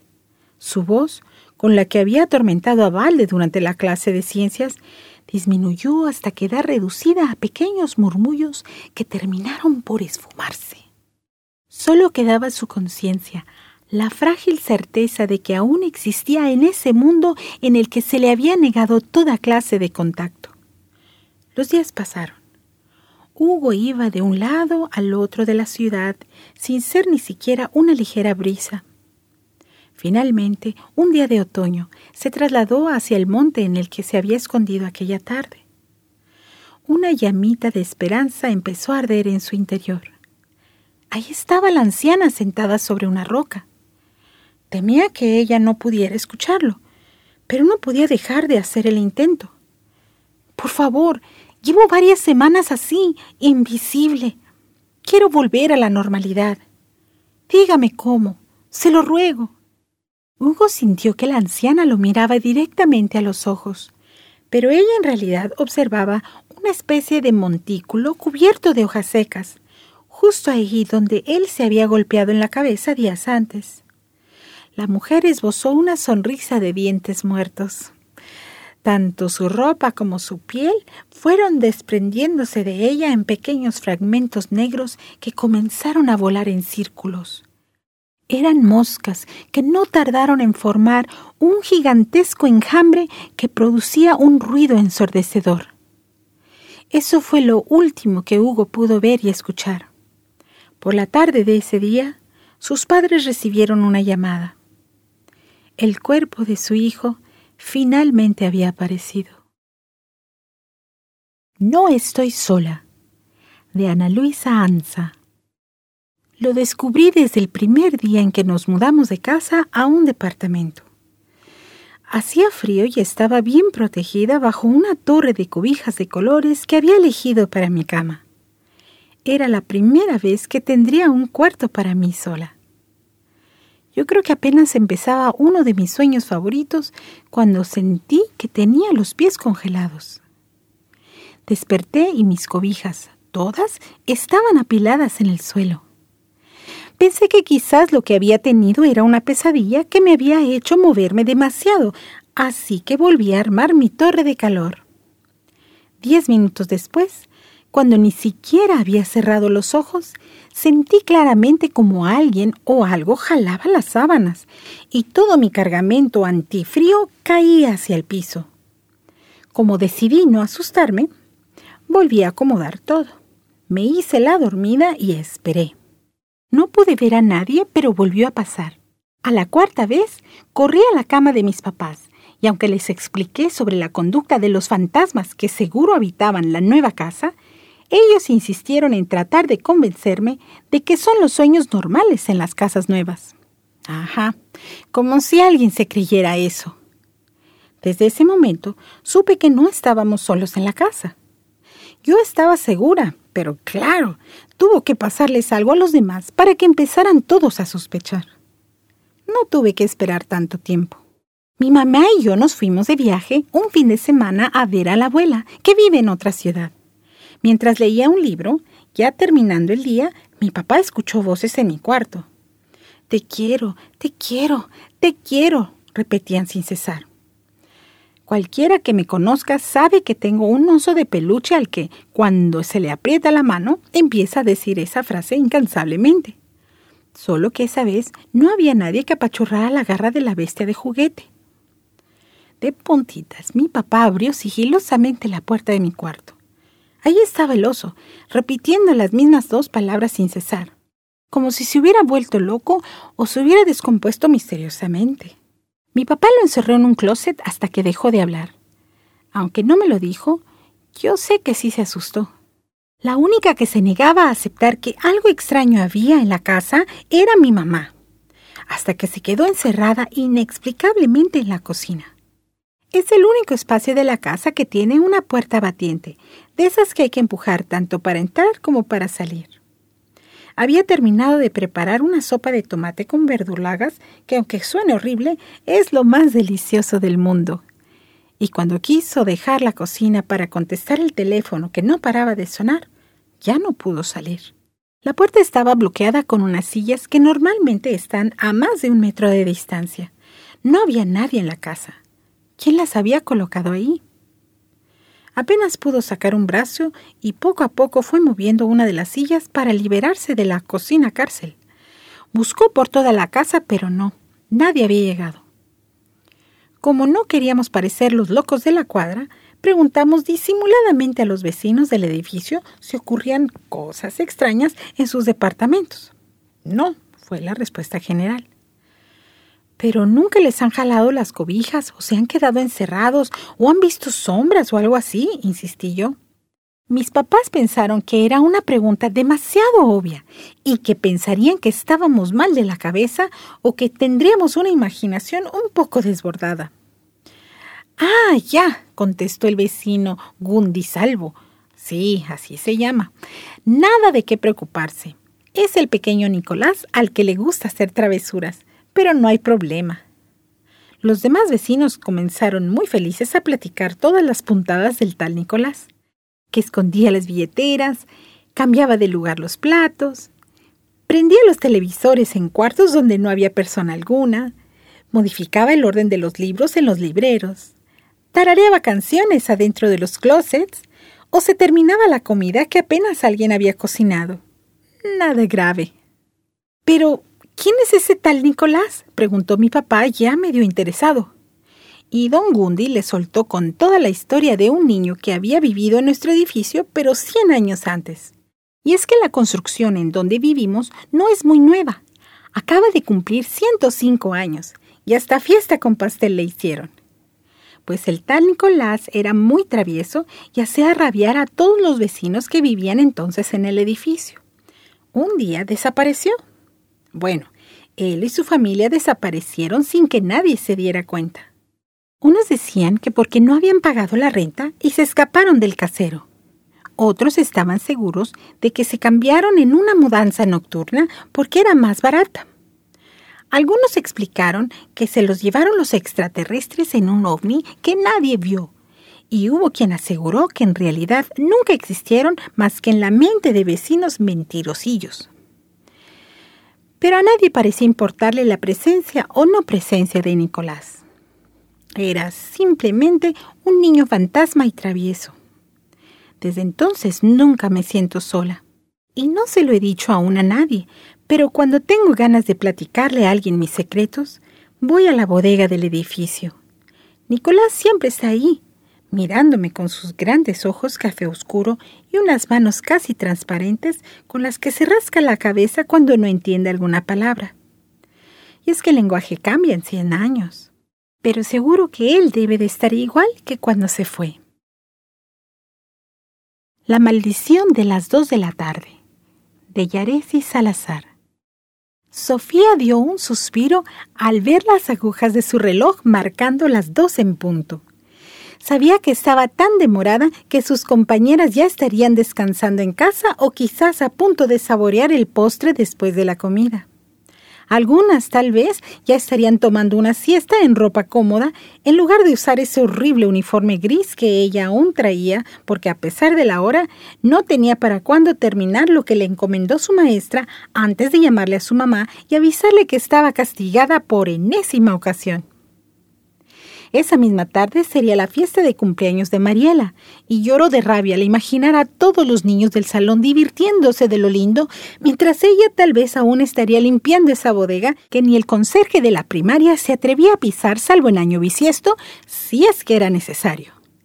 Si algo aborrecía a Sophie era permanecer sola en ese cuartucho que parecía salido de una película de terror. No había nada más feo que estar solo en una bodega desordenada. Ahora tenía hambre, estaba cansada y traía mugre en sus uñas rotas. No creía merecer ese castigo porque realmente no era tan traviesa. Sí que había alumnos peores, le constaba, aunque a ninguno lo trataban con tanta severidad como a ella. De hecho, tenía razón. Mala, mala no era. Su verdadero problema era que las maldades se le atravesaban a diario, como cosa hecha adrede. Siempre había, por ejemplo, un timbre llamativo en alguna casa de camino a la escuela, alguna maceta frágil en la banqueta o un despistado buscando una dirección con toda la disposición para ser perdido por un chiquillo bromista. En el salón ocurría lo mismo. Las maquetas de geografía de sus compañeros parecían decirle ¡Rómpeme! y los lonches ajenos casi le gritaban ¡Róbame! ¡Cómeme! Si se metía en problemas era porque estos la buscaban y no al revés. Lo malo es que sus profesores nunca entendían ese detalle. Por eso muy seguido era atrapada en plena cábula, mientras otros chamacos en verdad malosos se salían con la suya todo el tiempo. Eso le daba más coraje. Estaba harta de ser la villana del cuento, la niña insufrible de sexto. Para colmo, ni siquiera se llevaba tan bien con el resto de su clase. Por esa razón, se había prometido que nunca más le pondrían un castigo tan difícil de cumplir. En eso no se equivocaba. La señorita directora le había advertido claramente que esta era la última vez que la reprendían pues a la siguiente la expulsarían de la primaria Benito Rocha de la Pompa. Nunca más la dejarían ni siquiera pisar la entrada principal, tampoco a sus hijos ni a los hijos de sus hijos. A decir verdad, no le importaba gran cosa ser corrida. De hecho, en cuanto le hicieron la advertencia, empezó a fantasear con una escuela nueva, con compañeros diferentes y quizá una maestra más simpática. Le divertía mucho la idea de comenzar de nuevo, aunque por ahora ese sueño no era de utilidad para ordenar la bodega más rápido. Pateó una caja de cartón y sintió como se salió de su cuerpo un poco de coraje que sentía. Lanzó el trapo al piso, la escoba también.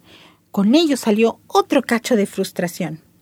Aventó la cubeta con jabón lo más lejos que pudo, dando un grito que se llevó toda la ira lejos de su pecho. De pronto, un escalofrío le erizó los pelitos del cuello. Inmediatamente escuchó unos pasos muy pequeños atravesando la habitación justo tras ella. Volteó lo más aprisa que pudo, pero no vio a nadie. Pensó en algún bromista intentando asustarla. Imposible, se dijo a sí misma. Ni el más juguetón de los alumnos sería capaz de quedarse en la primaria tanto tiempo solo para asustarla. Tal vez sintió pasos tras ella, pero ahora en sentido contrario, como si esa misma persona hubiera regresado al sitio del que salió. Ahora recordaba esos tontos cuentos que ella y los niños de su salón les contaban en el recreo a los de primero, tal y como los más grandes se los platicaron cuando tenían la misma edad. Recordó esa boba historia sobre la muñeca embrujada que se aparecía en los baños, construidos justo encima de un terreno que 200 años atrás fue un cementerio indio, donde se hallaban las tumbas de unos marcianos llegados en un platillo volador. No puede ser la muñeca, se decía mientras se aproximaba al sitio donde escuchó ruido. Esto no es la muñeca, es una ilusión, repetía mientras su corazón casi se le salía. No es una muñeca, Sofía, por favor, cálmate. Los latidos cada vez eran más rápidos. No es una muñeca, Sofía.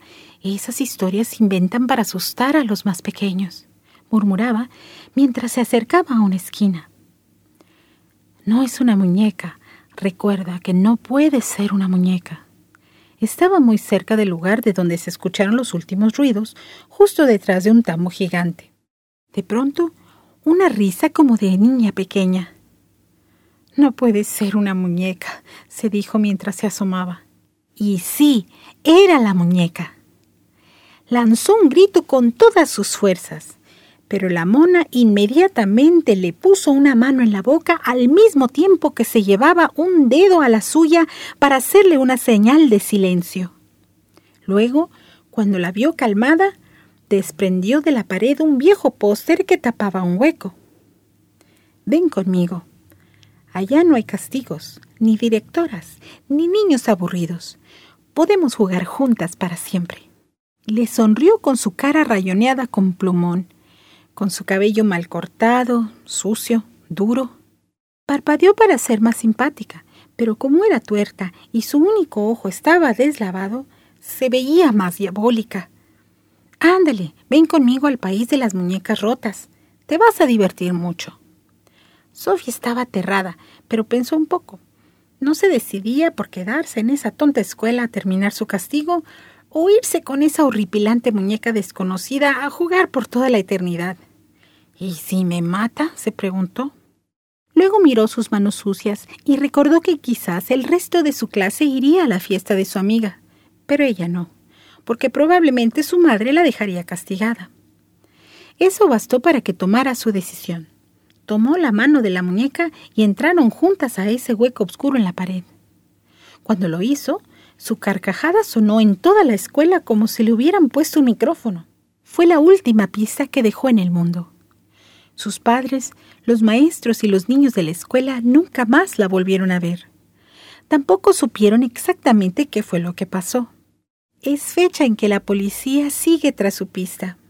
Más aún, porque algunas veces aparecen mensajes llenos de maldiciones y venganzas que el conserje limpia con mucha dificultad porque parecen hechos con sangre, y a veces están escritos con un líquido viscoso de color verde, como chicle apestoso.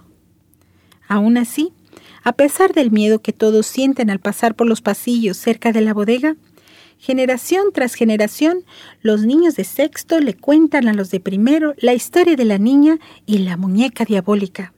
Dicen que al dar las dos de la tarde se pueden escuchar la risa de Sofía acompañada de unos pasos pequeños. Se llamaba María, de Vicky del Río.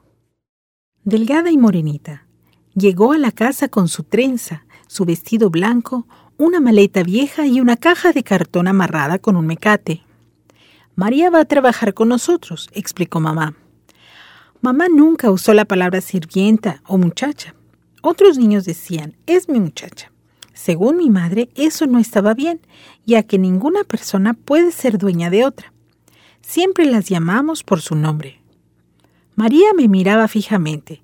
Su mirada no pesaba. Y si estos niños te dan lata, me avisas, agregó mamá mientras nos señalaba a mi hermano y a mí. Pero se ve que son bien buenos, comentó María. Me molesté un poco. Mamá piensa que somos los peores del mundo. Siempre anda por ahí haciéndonos mala fama. Sobre todo a mí. Según mamá, soy la responsable de que nadie aguante trabajar en esta casa. Según ella, soy rara. No soy rara. Me gusta contar historias. Muchos niños cuentan cosas que han visto en la tele, en el cine o comparten relatos que han leído o les han platicado. Vaya, a todos nos gustan los cuentos. La única diferencia es que yo invento mis cuentos. Los que imaginan historias somos raros y quienes las repiten y escuchan son normales. No me gusta escribirlas, me da mucha flojera. Me fascina contar mis historias a la hora del recreo. Soy un poco famosa. A algunos niños de la escuela les gustan las cosas que se me ocurren. En la clase de catecismo nos dijeron que no debemos presumir. Es un pecado llamado vanidad. También nos contaron que cuando cometemos un pecado podemos confesarnos, arrepentirnos y hacer una penitencia. Lo de la penitencia es rezar. No sé arrepentirme, pero me sé las oraciones de corridito. Las digo y ya se van los pecados. La primera vez que se confiesa un pecado sí dan muchos nervios, ya luego como que te acostumbras. Puedo presumir de que soy muy buena para inventar y contar historias. Total, el domingo me confieso, aunque no me arrepienta. Para mí inventar historias es un juego. Las palabras son piezas de un rompecabezas y lo que hago es juntar una palabra con otra para armar un cuento. Cuando tengo la historia armada, me aprendo de memoria todos los detalles. Luego me la cuento en voz bajita y busco a alguien para compartirla. Al principio le contaba mis cuentos a mamá, pero no era muy divertido. Siempre me interrumpía con preguntas que no venían al caso, que si había hecho la tarea o a qué horas me iba a bañar, ni me estaba poniendo atención. Papá nunca está, y mi hermano menor es muy menor, tan menor que se queda dormido siempre. Por eso, cuento mis historias a las personas que nos ayudan en la casa. Mamá dice que no debo molestarlas con mis cuentos, pues ya bastante trabajo tienen como para andar batallando conmigo. No quiero que vayas a andar molestando a María con tus cuentos, me advierte mamá. Me da mucho coraje con mi mamá. Ella siempre piensa que voy a hacer algo malo. Cuando me enojo con ella me da por pensar cosas horribles. Los pensamientos feos también son pecados. Ahora tengo dos pecados que confesar. Chin. Tengo una nueva historia. Ya me la conté muchas veces. No puedo compartirla a la hora del recreo.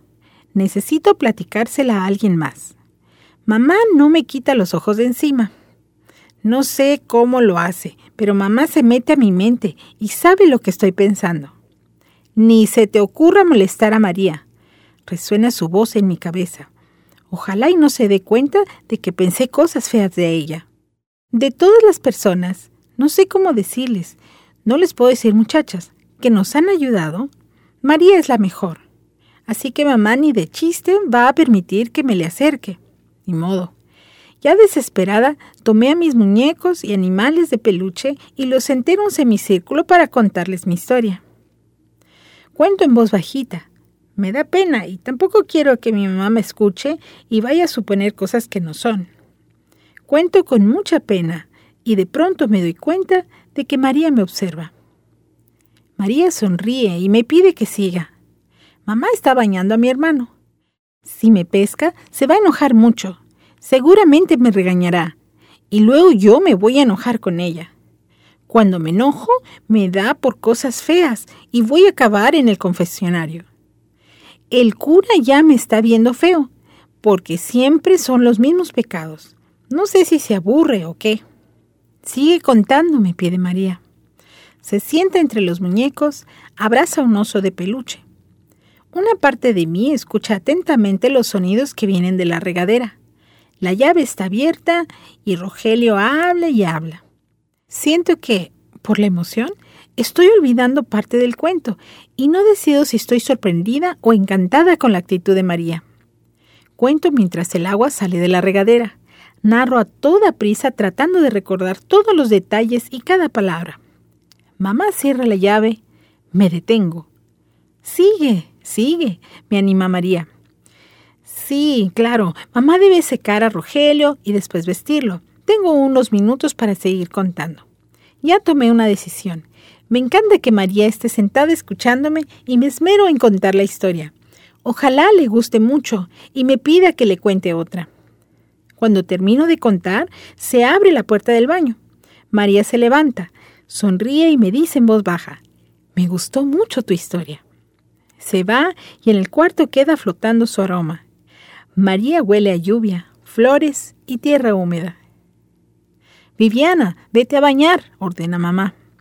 Mientras me baño pienso, ¿faltar a una promesa será un pecado? Por si las dudas me voy a confesar. Desde que María llegó a la casa cambiaron mis historias. Veo las palabras que forman el cuento y tengo que leerlas una y otra vez. No entiendo algunas, pero presiento que significan algo malo. Me atrevo a pronunciar una de esas palabras y la boca me sabe a sangre.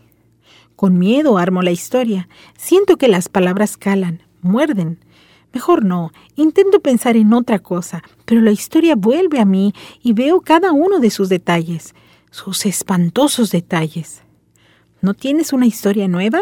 pregunta María, y me queda claro que sabe la respuesta. No, no se me ha ocurrido nada, le respondo. No, no estoy mintiendo. Por lo menos no voy a tener que ir a confesar eso el domingo. No se me ocurrió ninguna historia porque este cuento no es mío. A mí no se me ocurren historias así. No imagino gente muerta. No soy capaz de imaginar ríos de sangre inundando todo. Pero las historias no me dejan en paz. Las palabras aparecen en mis sueños. Hablo dormida y me despierta el sabor a sangre en la boca. En la escuela aparecen las palabras y mientras recitamos la tabla del cuatro voy formando la historia. Uno por cuatro, cuatro muchachos caminan. Cuatro por dos, dos hombres los observan. Cuatro por tres, tres silbidos cortan el aire. Cuatro por cinco, cinco golpes de machete. Cuatro por seis, seis veces un muchacho suplica por su vida. Por favor, por favor, por favor, por favor, por favor, por favor. Cuatro por siete, siete días han pasado. Cuatro por ocho, ocho siluetas en el camino. Son padres y madres que buscan a sus hijos. Cuatro por nueve, nueve gritos en el camino. Comprendo que las historias vienen de María. Desde que llegó a mi casa mis cuentos cambiaron. Mamá, ya no quiero que María esté aquí, le digo a mi mamá al regresar de la escuela. Ya vas a empezar, se queja mi madre. Es que es muy mala. ¿Miento? ¿Estoy mintiendo?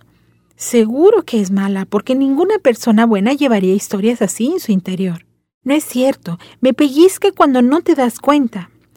Mamá suspira, me explica con voz cansada que necesitamos a María. Es demasiado trabajo para ella. Papá nunca está, Rogelio es muy chico, y yo tampoco puedo ayudar. Tengo escuela por las mañanas y tareas por las tardes. Y además estás ocupada con tus historias, comenta mamá. Si supiera que ya no me gusta inventar historias. Los cuentos me persiguen, me asustan, aparecen en sueños o en la escuela. Mientras mamá y yo hablamos, María arrulla a Rogelio. Como él es tan pequeño, no se da cuenta de que ella es toda oscuridad. ¿Y si mi hermano se duerme en brazos de María y nunca despierta? Debo sacarla de la casa. Mamá me explicó que algunos pecados también son delitos, como robar, Puedes confesar y Dios te perdonará, pero en la tierra te castigan. Como la vez que un jardinero tomó un dinero de papá. María por su cuenta no robaría nada. Voy a tener que ayudarla. Estoy a punto de hacer algo horrible, tan malo que a lo mejor es un pecado delito y con una confesión no alcance. Ahora debe ser algo de papá. Mamá guarda muy bien sus cosas. Ella dice que la gente es buena, pero a veces se desespera y toma malas decisiones. Por eso hay que evitar tentaciones. Así la gente buena sigue siendo buena. Pero papá deja su cartera y reloj a la vista. Rogelio ya se durmió y María riega las plantas. Entro a la recámara de mis papás y camino hacia el buró. Mi corazón late tan fuerte que me duele el pecho. Tomo un reloj de papá y entro a la recámara de María. No lo hagas, no, no, no, no, no, no, no, no, no, no. El reloj pesa en mi mano. ¿Lo pongo en el buró o lo escondo entre su ropa? ¿Qué estás haciendo? pregunta María. El reloj se me cae, el cristal de la carátula se rompe. María se arrodilla y levanta el reloj. Recoge los pedacitos de vidrio, ordena, pero no discutas. Me arrodillo, un pedacito de cristal se clava en mi rodilla. Ya encontré uno, me duele, pero tengo miedo de quejarme. Le entrego a María todos los fragmentos que encontré. Uno de ellos está manchado de sangre. María arma la carátula como si fuera un rompecabezas. Pasa su mano por el reloj y me lo regresa como nuevo. Ponlo en su lugar. María es una bruja. Voy a gritarle a mamá, pero en lugar de eso obedezco a María. Ella me toma mi mano y me lleva al patio. Haz como que estás quitándole lo seco a las plantas, me ordena. Me tiemblan las manos y arranco una flor. Qué tonta eres, protesta María. Toma la flor y la coloca en su sitio. Por cierto, no soy una bruja, me aclara. ¿Y esas historias? ¿Y los muchachos muertos? No los maté. Si eso es lo que te preocupa, tampoco vine a hacerte daño a ti o a tu familia. Entonces, tienes un don, sabes contar historias y debes contar las historias de sus muertos. ¿Y si no quiero? Necesitas escribir esas historias. Debes anotar cada nombre y apellido. María tocó la flor y se volvió polvo. Si no escribes los nombres de sus muchachos, serán polvo. Son muchos. No son tantos, son cuatro o tres. Si escribo sus historias, ¿dejaré de soñarlos? No. A veces escribir es abrir la puerta de una prisión y en otras ocasiones es invitar a otros a nuestra celda. María fue a su cuarto y yo la seguí. Abrió la caja de cartón y sacó una libreta de pastas negras. Aquí vas a escribir las historias de esos muchachos. Vi que había más libretas en la caja. ¿Para quién son? Tengo que entregárselas a otros como tú, otros que tienen el don. Días después María se fue, pero no me dejó sola. Me dejó con cuatro o tres muertos cuyas historias debo contar. No, no son fantasmas. Son algo peor. Son recuerdos. Televisión en vivo de Paulino Ordóñez. Collito despertó un día y, como siempre, lo primero que hizo fue ir al baño. Pero esta vez algo raro había pasado durante la noche. En el espejo, en vez de su cara de recién levantado, vio una televisión en pijama. Su mamá se lo había dicho muchas veces. De tanto ver televisión, te vas a convertir en una. Nunca pensó que podría ser cierto. Supo que no era una pesadilla cuando se encendió y volvió a verse en el espejo. Goyito tenía cara de noticiero matutino. Mejor se apagó. No había escapatoria. Sus papás se darían cuenta. Se armó de valor y fue a avisarles de su transformación. Su papá estaba leyendo el periódico. Su mamá preparaba el desayuno. Su hermanito jugaba. Era un día normal para todos, menos para Goyito. Al querer hablar, sus palabras se confundieron con otras que provenían de diferentes canales y programas. Mami, tenías nueva aspiradora superpoderosa. Razón. Otro aumento a la gasolina. Ahora soy. No se pierda su telenovela favorita. Una televisión. Cuando se les pasó el susto se acercaron a Goyito. Viste mucha tele ayer, ¿verdad? preguntó enojada su mamá, mirándolo como si fuera un bicho raro. Raro y culpable. Nada más desde que llegué de la escuela hasta que me quedé dormido. ¡Ah, qué buena medicina! Aún hay más. Su hermanito lo abrazó. Goyito se sintió tan triste que una lágrima resbaló por su pantalla. Primero se había convertido en televisión, ahora tenía que soportar los regaños y reclamos de su mamá. ¿Qué van a decir las vecinas? Van a pensar que no te eduqué bien. Ya puedo oírlas chismear. Mira, ahí va la mamá del niño televisión. ¡Qué vergüenza! ¿Por qué? ¿Por qué tuvo que pasarme a mí? El hermanito de Goyito, quien apenas estaba aprendiendo a hablar, volteó hacia sus papás muy preocupado. ¿Ahora dónde veré las caricaturas en mi hermano? Mira, niño, estoy regañando a Goyito, así que mejor vete un rato a ver a la... Mmm, la ventana. Ponte a ver por la ventana, a checar que no vaya a venir alguna vecina. Tranquilos, tengo una idea, dijo su papá, quien había estado examinándolo en silencio. Goyito pensó que, como muchas otras veces, su papá solucionaría el problema. Su papá siempre sabía cómo arreglar todo. A ver, hijo, ven para acá. Lo cargó y lo colocó sobre una mesa en la sala. Aquí hay un lugar para ti. Goyito no entendía cómo eso iba a ayudarle a ser niño normal otra vez. Vamos a extrañar tu forma anterior, pero somos tu familia y te aceptaremos seas como seas, aseguró su papá. Pero yo quiero ser el gollito de siempre, shampoo para un cabello brillante y sedoso, dijo con una voz electrónica. Quiero mi vida de antes. Bueno, te voy a decir la verdad. Es que, fíjate que ya había estado pensando en tener otra tele y en un rato más van a pasar el partido de fútbol. ¿Sabes dónde estará tu control remoto? Desde entonces, Goyito trata de tener siempre la mejor programación. Así logra que la familia esté unida. También así mantiene a sus papás menos tiempo en la cocina y en la oficina, porque no quiere que su mamá se convierta en horno de microondas ni su papá en computadora. Ofrendas a la noche de Víctor Holguín Loza. La desgracia que sucedió a Rui cuando niño fue tan aterradora que prefiere no recordarla. Los pormenores de la muerte de su madre permanecen como un recuerdo completamente vago, clausurado y bajo siete llaves en algún cajón recóndito de su memoria. Rui sabe que abrir semejantes recuerdos sería tanto como entrar en un hoyo negro, navegar en él con peligro de ser tragado y sucumbir en la locura ha escuchado que todos llevamos en las constelaciones del cerebro algún hoyo negro como el suyo, y hacemos lo que sea por mantener nuestra conciencia lo más alejada de él. Hay quien les llama nuestros demonios, y también hay quien sostiene que, desde la penumbra en que se hallan, de algún modo marcan el tipo de persona en que nos convertimos. Incluso tarde o temprano emergen de esas profundidades para causar estragos. Rui sabe de algunas personas que se aventuraron a tomar las siete llaves y abrir tan tenebrosos cajones. ¿Cuánto valor se requiere para adentrarse en esas tinieblas y revivir el dolor de eventos tan terribles como el que Rui vivió?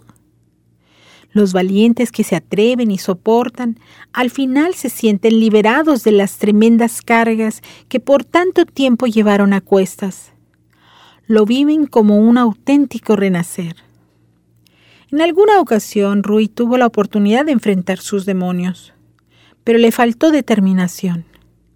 Si algún día se armara de valor necesario, tendría que remontarse a aquel invierno de su infancia en que, a causa del extremo frío y los muchos padecimientos, su madre sufría en el camastro.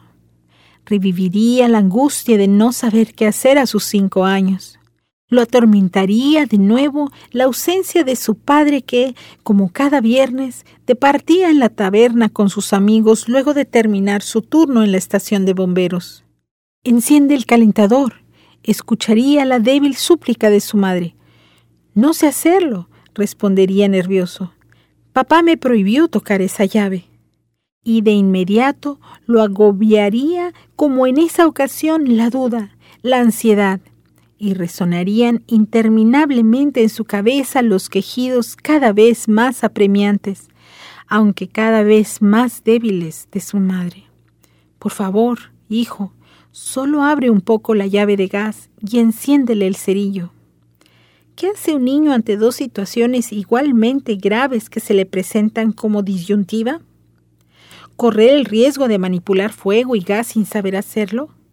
¿O esperar rezando con la esperanza de que las cosas terminen bien por sí solas? Esa noche helada, Ruiz soy atormentado. Lloró impotente sentado en el piso del corredor, implorando una y mil veces que su padre llegara. Víctima de hipertensión arterial, artritis, dolores reumáticos, osteoporosis, su madre no paraba de quejarse en la habitación helada. Rui temblaba al ver sus manos enjutas, temblorosas, y esquivaba la mirada de aquellos ojos secos. Aun con eso, el peor de sus males amenazaba directamente con colapsarle el corazón. Ya antes se había presentado semejante eventualidad, aunque no tan grave, ni en viernes.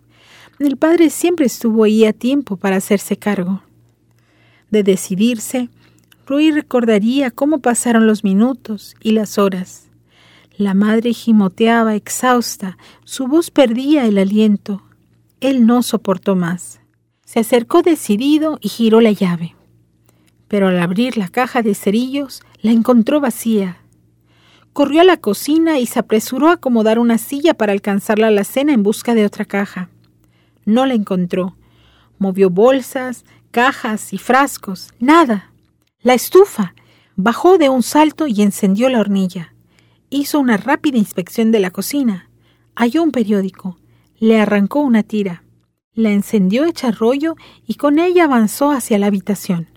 Justo antes de entrar interrumpió el estruendo y una gran llamarada. Rui cayó al piso. El fuego comenzó a devorar rápidamente cortinas y muebles. El instinto lo hizo correr aturdido y tembloroso hasta la cama de su madre. Mamá, mamá, la llama angustiado. Levántate. Vámonos. Se cansó de estrujarla. ella no hacía más que mirarlo, los ojos y la boca muy abiertos. El humo llenaba la vivienda, escapaba por rendijas y ventanas. Rui echaba mano de sus fuerzas infantiles en un intento desesperado por sacar de ahí a su madre. El fuego lo rodeaba, mas él no cejaba en su propósito, hasta que un jirón en llamas se desprendió y le cayó en la espalda. Desistió de su intento y corrió tosiendo en busca de la salida. Se desplomó sin encontrarla. Al despertar en el hospital, se enteró de que su padre lo había salvado. Por eso Rui alcanzó la juventud abrigando sentimientos contradictorios hacia él. Lo amó por ser su padre. Apreció que lo hubiera rescatado de las llamas, pero también lo odió por haberle impedido irse con su madre. Preferiría haber muerto antes que vivir con la culpa que anidó en su ser aquella noche. Su padre nunca quiso decirle en qué estado la sacaron. Tampoco lo dejaron acercarse al ataúd pero ha escuchado que en los incendios la gente suele morir carbonizada o derretida como muñecos de plástico. En sus tiempos de preparatoria, Roy acompañó a uno de sus amigos al rancho de la familia. Tras una jornada de desmonte, se prendió fuego al montón de arbustos y ramas secas. Ante la pira quedó absorto, hechizado por el crepitar y el chisporroteo. Tiró al centro su camiseta sudada y la vio consumirse. Imaginó a su madre en medio de las llamas. Sintió el impulso de acercarse. Tú me la quitaste, murmuró. Una extraña obsesión por el fuego convirtió a Rui un lector asiduo de diarios, siempre en busca de noticias relacionadas con incendios, explosiones y accidentes ígneos. En el verano solía leer y releer las notas sobre incendios forestales, los miles de hectáreas consumidas y el pobre resultado de los esfuerzos humanos. A ese tipo de lecturas dedicaba la mayor parte de su tiempo. En la biblioteca leyó el mito de Prometeo y quedó impresionado por la osadía de este que, siendo un semidios, tuvo el valor de entrar en el Olimpo y robar el fuego al mismísimo Zeus, con tal de entregarlo a los hombres. No le importó ser castigado y padecer atado a una piedra donde un águila le comía el hígado cada día. En otros libros, Rui indagó de qué manera ardieron Troya, la biblioteca de Alejandría y la Roma de Nerón. Pronto ganó fama de experto en el tema, tanto que en la preparatoria lo apodaron Mister Fuego. En cierto verano fue de excursión con sus amigos a la montaña.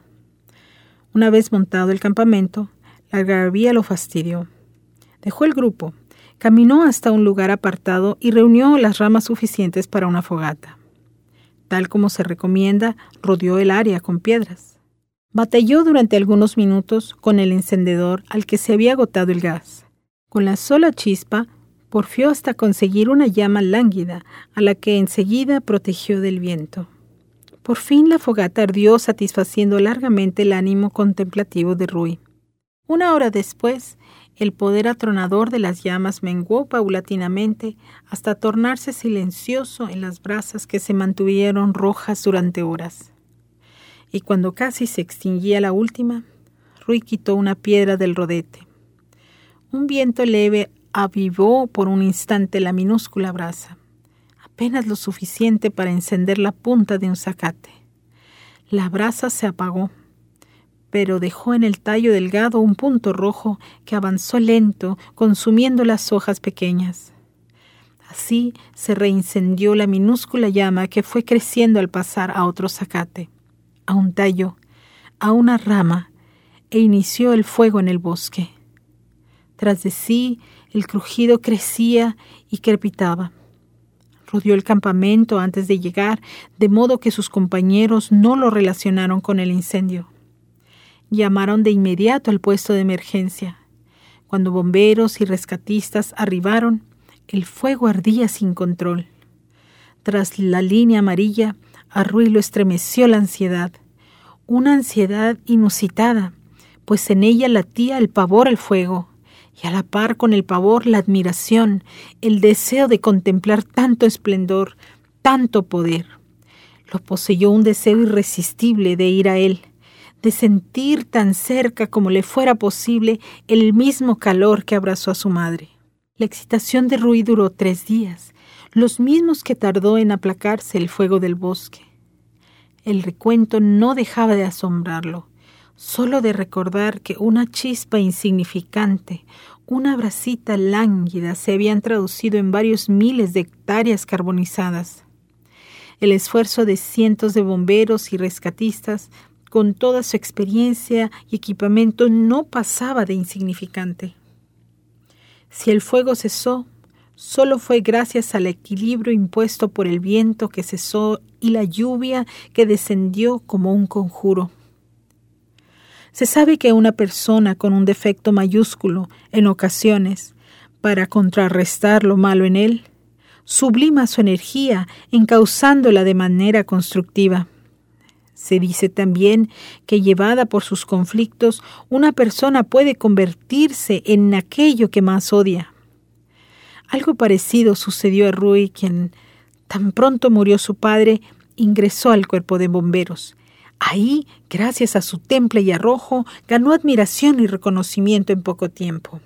Lo más notable de su popularidad se debió a las amenas charlas que ofrecía en escuelas, iglesias y orfanatos, al grado que Mariana, una estudiante de preparatoria, deslumbrada por el carisma del joven bombero, no descansó hasta conquistar su afecto. Las jornadas de guardia en la estación, no obstante, imponían una rutina monótona. Las escasas salidas no daban para mucho.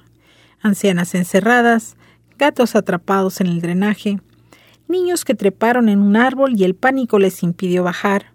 Las prácticas en el campo de adiestramiento tampoco lograban entusiasmarlo.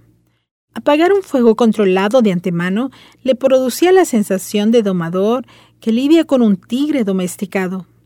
Los simulacros lo hastiaban. Rui añoraba cada día con más fervor el momento en que pudiera verse cara a cara con el fuego indómito, el que se alimenta de su propia furia.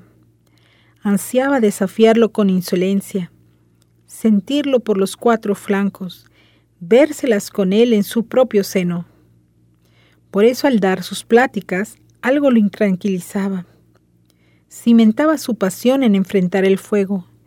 Sus argumentos y demostraciones terminaban en consejos y recomendaciones para anular tales oportunidades. La boda de Mr. Fuego con la linda chica recién graduada fue un acontecimiento en la comunidad y trajo días venturosos a la pareja. Tendremos hijos lindos, decía Rui a Mariana y la besaba. Las jornadas en la estación, no obstante, acentuaron la rutina y en ella germinó el tedio.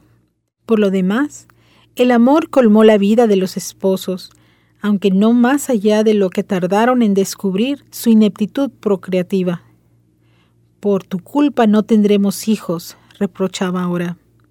Como único consuelo, Rui volvía a las escuelas con sus charlas, aun cuando los disgustos de su joven esposa se multiplicaban detonados por los celos. El ánimo apesumbrado lo condujo a la taberna.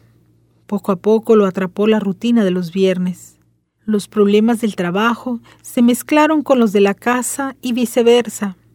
Discusiones, gritos y algunos insultos se volvieron moneda de cambio en el hogar. El incendio de una ferretería acaeció en un día de descanso. Rui, que a media mañana pescaba en la laguna, fue llamado, dada la magnitud del siniestro. Se hablaba de varias explosiones y numerosas víctimas, una desgracia jamás vista.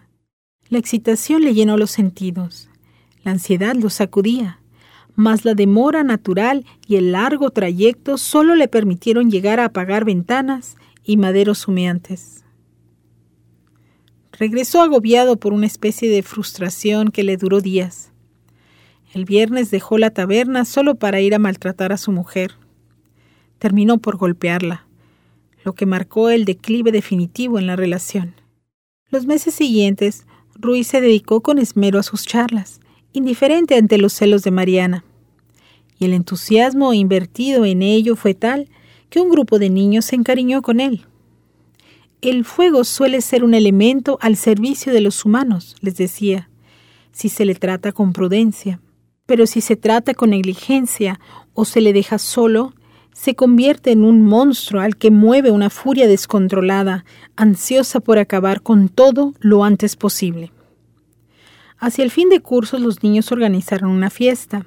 Anita, la hija del empresario más próspero en la ciudad, anunció que sus padres, deseosos de halagarla por sus buenas notas, dejarían a su disposición la casa entera, de modo que la fiesta podía durar hasta el día siguiente. Abrígate bien, recomendaron a Anita sus padres antes de partir a su casa de campo. A su llegada los niños se impresionaron con aquella casa que no conocían por hallarse a las afueras de la ciudad. Una auténtica mansión, de aspecto antiguo y con amplios jardines al frente. La construcción, de gruesas paredes y pesados cerrajes en ventanas y puertas, ostentaba una gran fachada y numerosas habitaciones por ambos lados. Así que algunos comenzaron a bromear. ¿Creen que esté maldita o solo encantada? ¿Estará habitada por demonios o solo por fantasmas? Las bromas terminaron augurando que algo terrible sucedería esa noche y que probablemente todos morirían. A tono con sus bromas, un vientecillo helado rechiflaba travieso por aquí y por allá antes de convertirse en un chiflón violento y amenazador que iba y venía. Entretanto, en casa, Rui pasaba malos momentos con su esposa. El fastidio había colmado sus vidas y arruinado su relación. Esta vez las acusaciones fueron más allá de todo límite. Se lanzaron insultos que los hirieron como nunca. A los primeros golpes, Mariana corrió hasta la cocina y empuñó un cuchillo. En el forcejeo, él acertó tres bofetadas, pero ella respondió con dos estocadas, en el costado y en el brazo. Mariana dejó el hogar y en él a su esposo desangrándose. En alarde de fortaleza física, Ruiz se sobrepuso a la situación. Vació una botella de alcohol llevando el chorro de una herida a otra. Luego las vendó. Se recostó y permaneció contemplando el entorno de su habitación.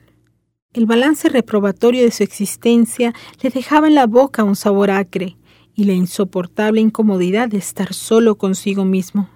Su vista quedó fija en la esquina donde se hallaba el calefactor de gas. Reparó en el frío del exterior. Entonces irrumpió en su mente un pensamiento que lo estremeció.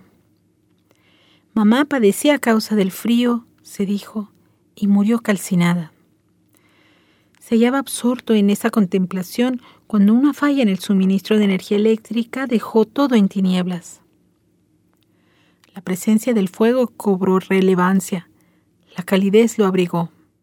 Un viento frío filtrado por la rendija lo llevó a fantasear que la flama del calefactor se apagaba.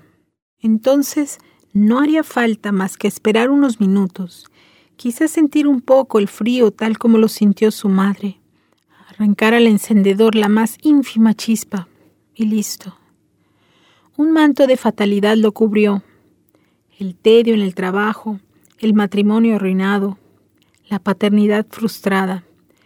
Lo embargó un deseo intenso de acabar con todo. En su fiesta, los niños habían aprovechado la inmensidad de la residencia para jugar escondidillas. Bailaron, cantaron y luego merendaron. Apenas oscureció, se abrigaron y salieron al jardín con sus globos de cantoya. En la lejanía habían aparecido desde hacía rato algunos nubarrones que se arremolinaban. Los vientos cambiantes llevaban y traían un tufo helado, como el anuncio de una tormenta que no se anima a llegar. Aprovecharon para soltar sus globos y se alzaban como luminosas ofrendas a la noche. Uno tras otro los vieron elevarse y perderse en la violenta lejanía. El entusiasmo los poseyó en cuanto Anita trajo el último de sus globos, el más grande, laboriosamente decorado, Varios niños se ofrecieron para detenerlo, deseosos de contribuir de alguna manera a aquella ofrenda tan especial. Anita lo encendió, lo soltaron y se elevó unos metros, pero debido al peso quedó meciéndose a escasa altura. Algunos niños saltaban tratando de bajarlo. La esfera ascendía un poco, luego se detenía, bajaba y permanecía meciéndose. La impaciencia hizo a los niños dejar aquel globo perezoso y regresar al interior de la casa. Ahora no deseaban otra cosa que divertirse en la sala de juegos. Los trece invitados subieron las escaleras del lobby. Tras la anfitriona recorrieron apresurados el largo pasillo de la planta alta. Anita abrió la puerta del fondo. En el ánimo de Rui latía la fatalidad. Se dirigió a la estación de bomberos con el suplicio a cuestas. Quizá las bromas y alguna emergencia lo hicieran olvidar el mal momento. Se encontró con la novedad de que el comandante había faltado por prescripción médica. El chacoteo con que sus compañeros chapoteaban la rutina los ayudó a relajarse. Voy por cigarrillos, anunció fulano. Te acompaño para traer empanadas, lo secundó Mengano. Rui mataba el tiempo releyendo entre líneas un libro. Sus colegas prefirieron jugar cartas.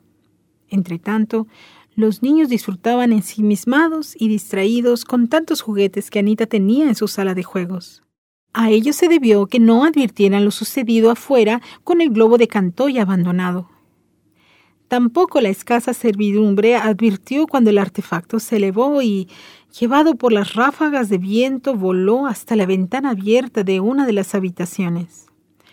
Se atoró en los cerrajes, pero las corrientes encontradas lo liberaron y empujaron al interior. Cuando la mucama se asomó desde la ala contraria, el cuarto ardía y el fuego había llegado al pasillo. Corrió asustada. Avisó primero a la otra mucama, luego a la cocinera y al jardinero. En el lobby, los cuatro intercambiaban miradas de susto y no atinaban a tomar una acción. La cocinera intentó usar el teléfono. Las llamas habían quemado el cable que bajaba por el techo. La petición de auxilio llegó a la estación de bomberos gracias a un vecino. En ausencia de sus compañeros, Rui y otros dos bomberos se ataviaron con sus indumentarias, abordaron el camión y acudieron al llamado. Un bombero se dedicó a inspeccionar el edificio, el otro a preparar la manguera. Rui entró por la puerta principal. Los sirvientes iban y venían ansiosos. Salgan, les ordenó. Ellos traspusieron la doble puerta y salieron hacia el jardín. Rui cerró ambas puertas. De cada una corrió el cerrojo. Del lobby subió por las escaleras a la planta alta. Entonces escuchó en el fondo del pasillo a los niños que gritaban y lloraban desesperados. El fuego se había extendido a varias habitaciones y avanzaba por el corredor consumiendo cortinajes, alfombra, muebles y cuadros. Mr. Fuego observó el pasillo en llamas. Lo contempló con calma. Avanzó hacia él con paso firme, lo atravesó sintiendo el calor envolvente, soportando algunas quemaduras. Entró en la habitación donde se iniciara el fuego, cerró los cerrajes de la ventana y volvió al pasillo. Llegó al fondo. Mister Fuego, por favor, suplicaron los niños, sácanos de aquí. Inspeccionó la amplia sala de juegos y les ordenó entrar. Los hizo reunirse en el centro, junto a muebles y cuadros que dispuso en círculo. Luego arrancó pesadas cortinas que extendió encima a manera de techo. Los cuchicheos nerviosos bajo la cortina oscilaban entre la confianza y la incertidumbre. Esperaron minutos eternos. Nadie osaba siquiera asomarse. Ruiz se despojó de casco y chaqueta. El crepitar del fuego lo rodeaba todo. A lo lejos se escuchaban algunas voces. Se cubrió con un par de cortinas. Abrió la puerta y el fuego del pasillo vino a su encuentro. Rui experimentó un alivio largamente anhelado en cuanto las cortinas ardieron. El fuego se extendió al interior de la sala. Mister Fuego, ¿qué pasa? clamaban los niños. La figura ya ardiente del bombero se aproximó. Mamá, balbuceó, ahí están los hijos que no tuve. Ven por ellos. Mister Fuego, ayúdanos. El calor lo envolvía todo. El crujir tan cercano arrancaba a los niños alaridos espeluznantes. Rui, Mister Fuego. Ven por ellos, mamá. Ven por mí. Ya no quiero estar solo. Cuando en la sala no quedaba por arder más que el montón del centro, la figura incendiada de Rui irrumpió en el escondite de los niños. Los abrazó amoroso, no escuchó sus gritos, ni vio el pánico en sus ojos. Los sentidos lo abandonaron, en el umbral del encuentro con su madre.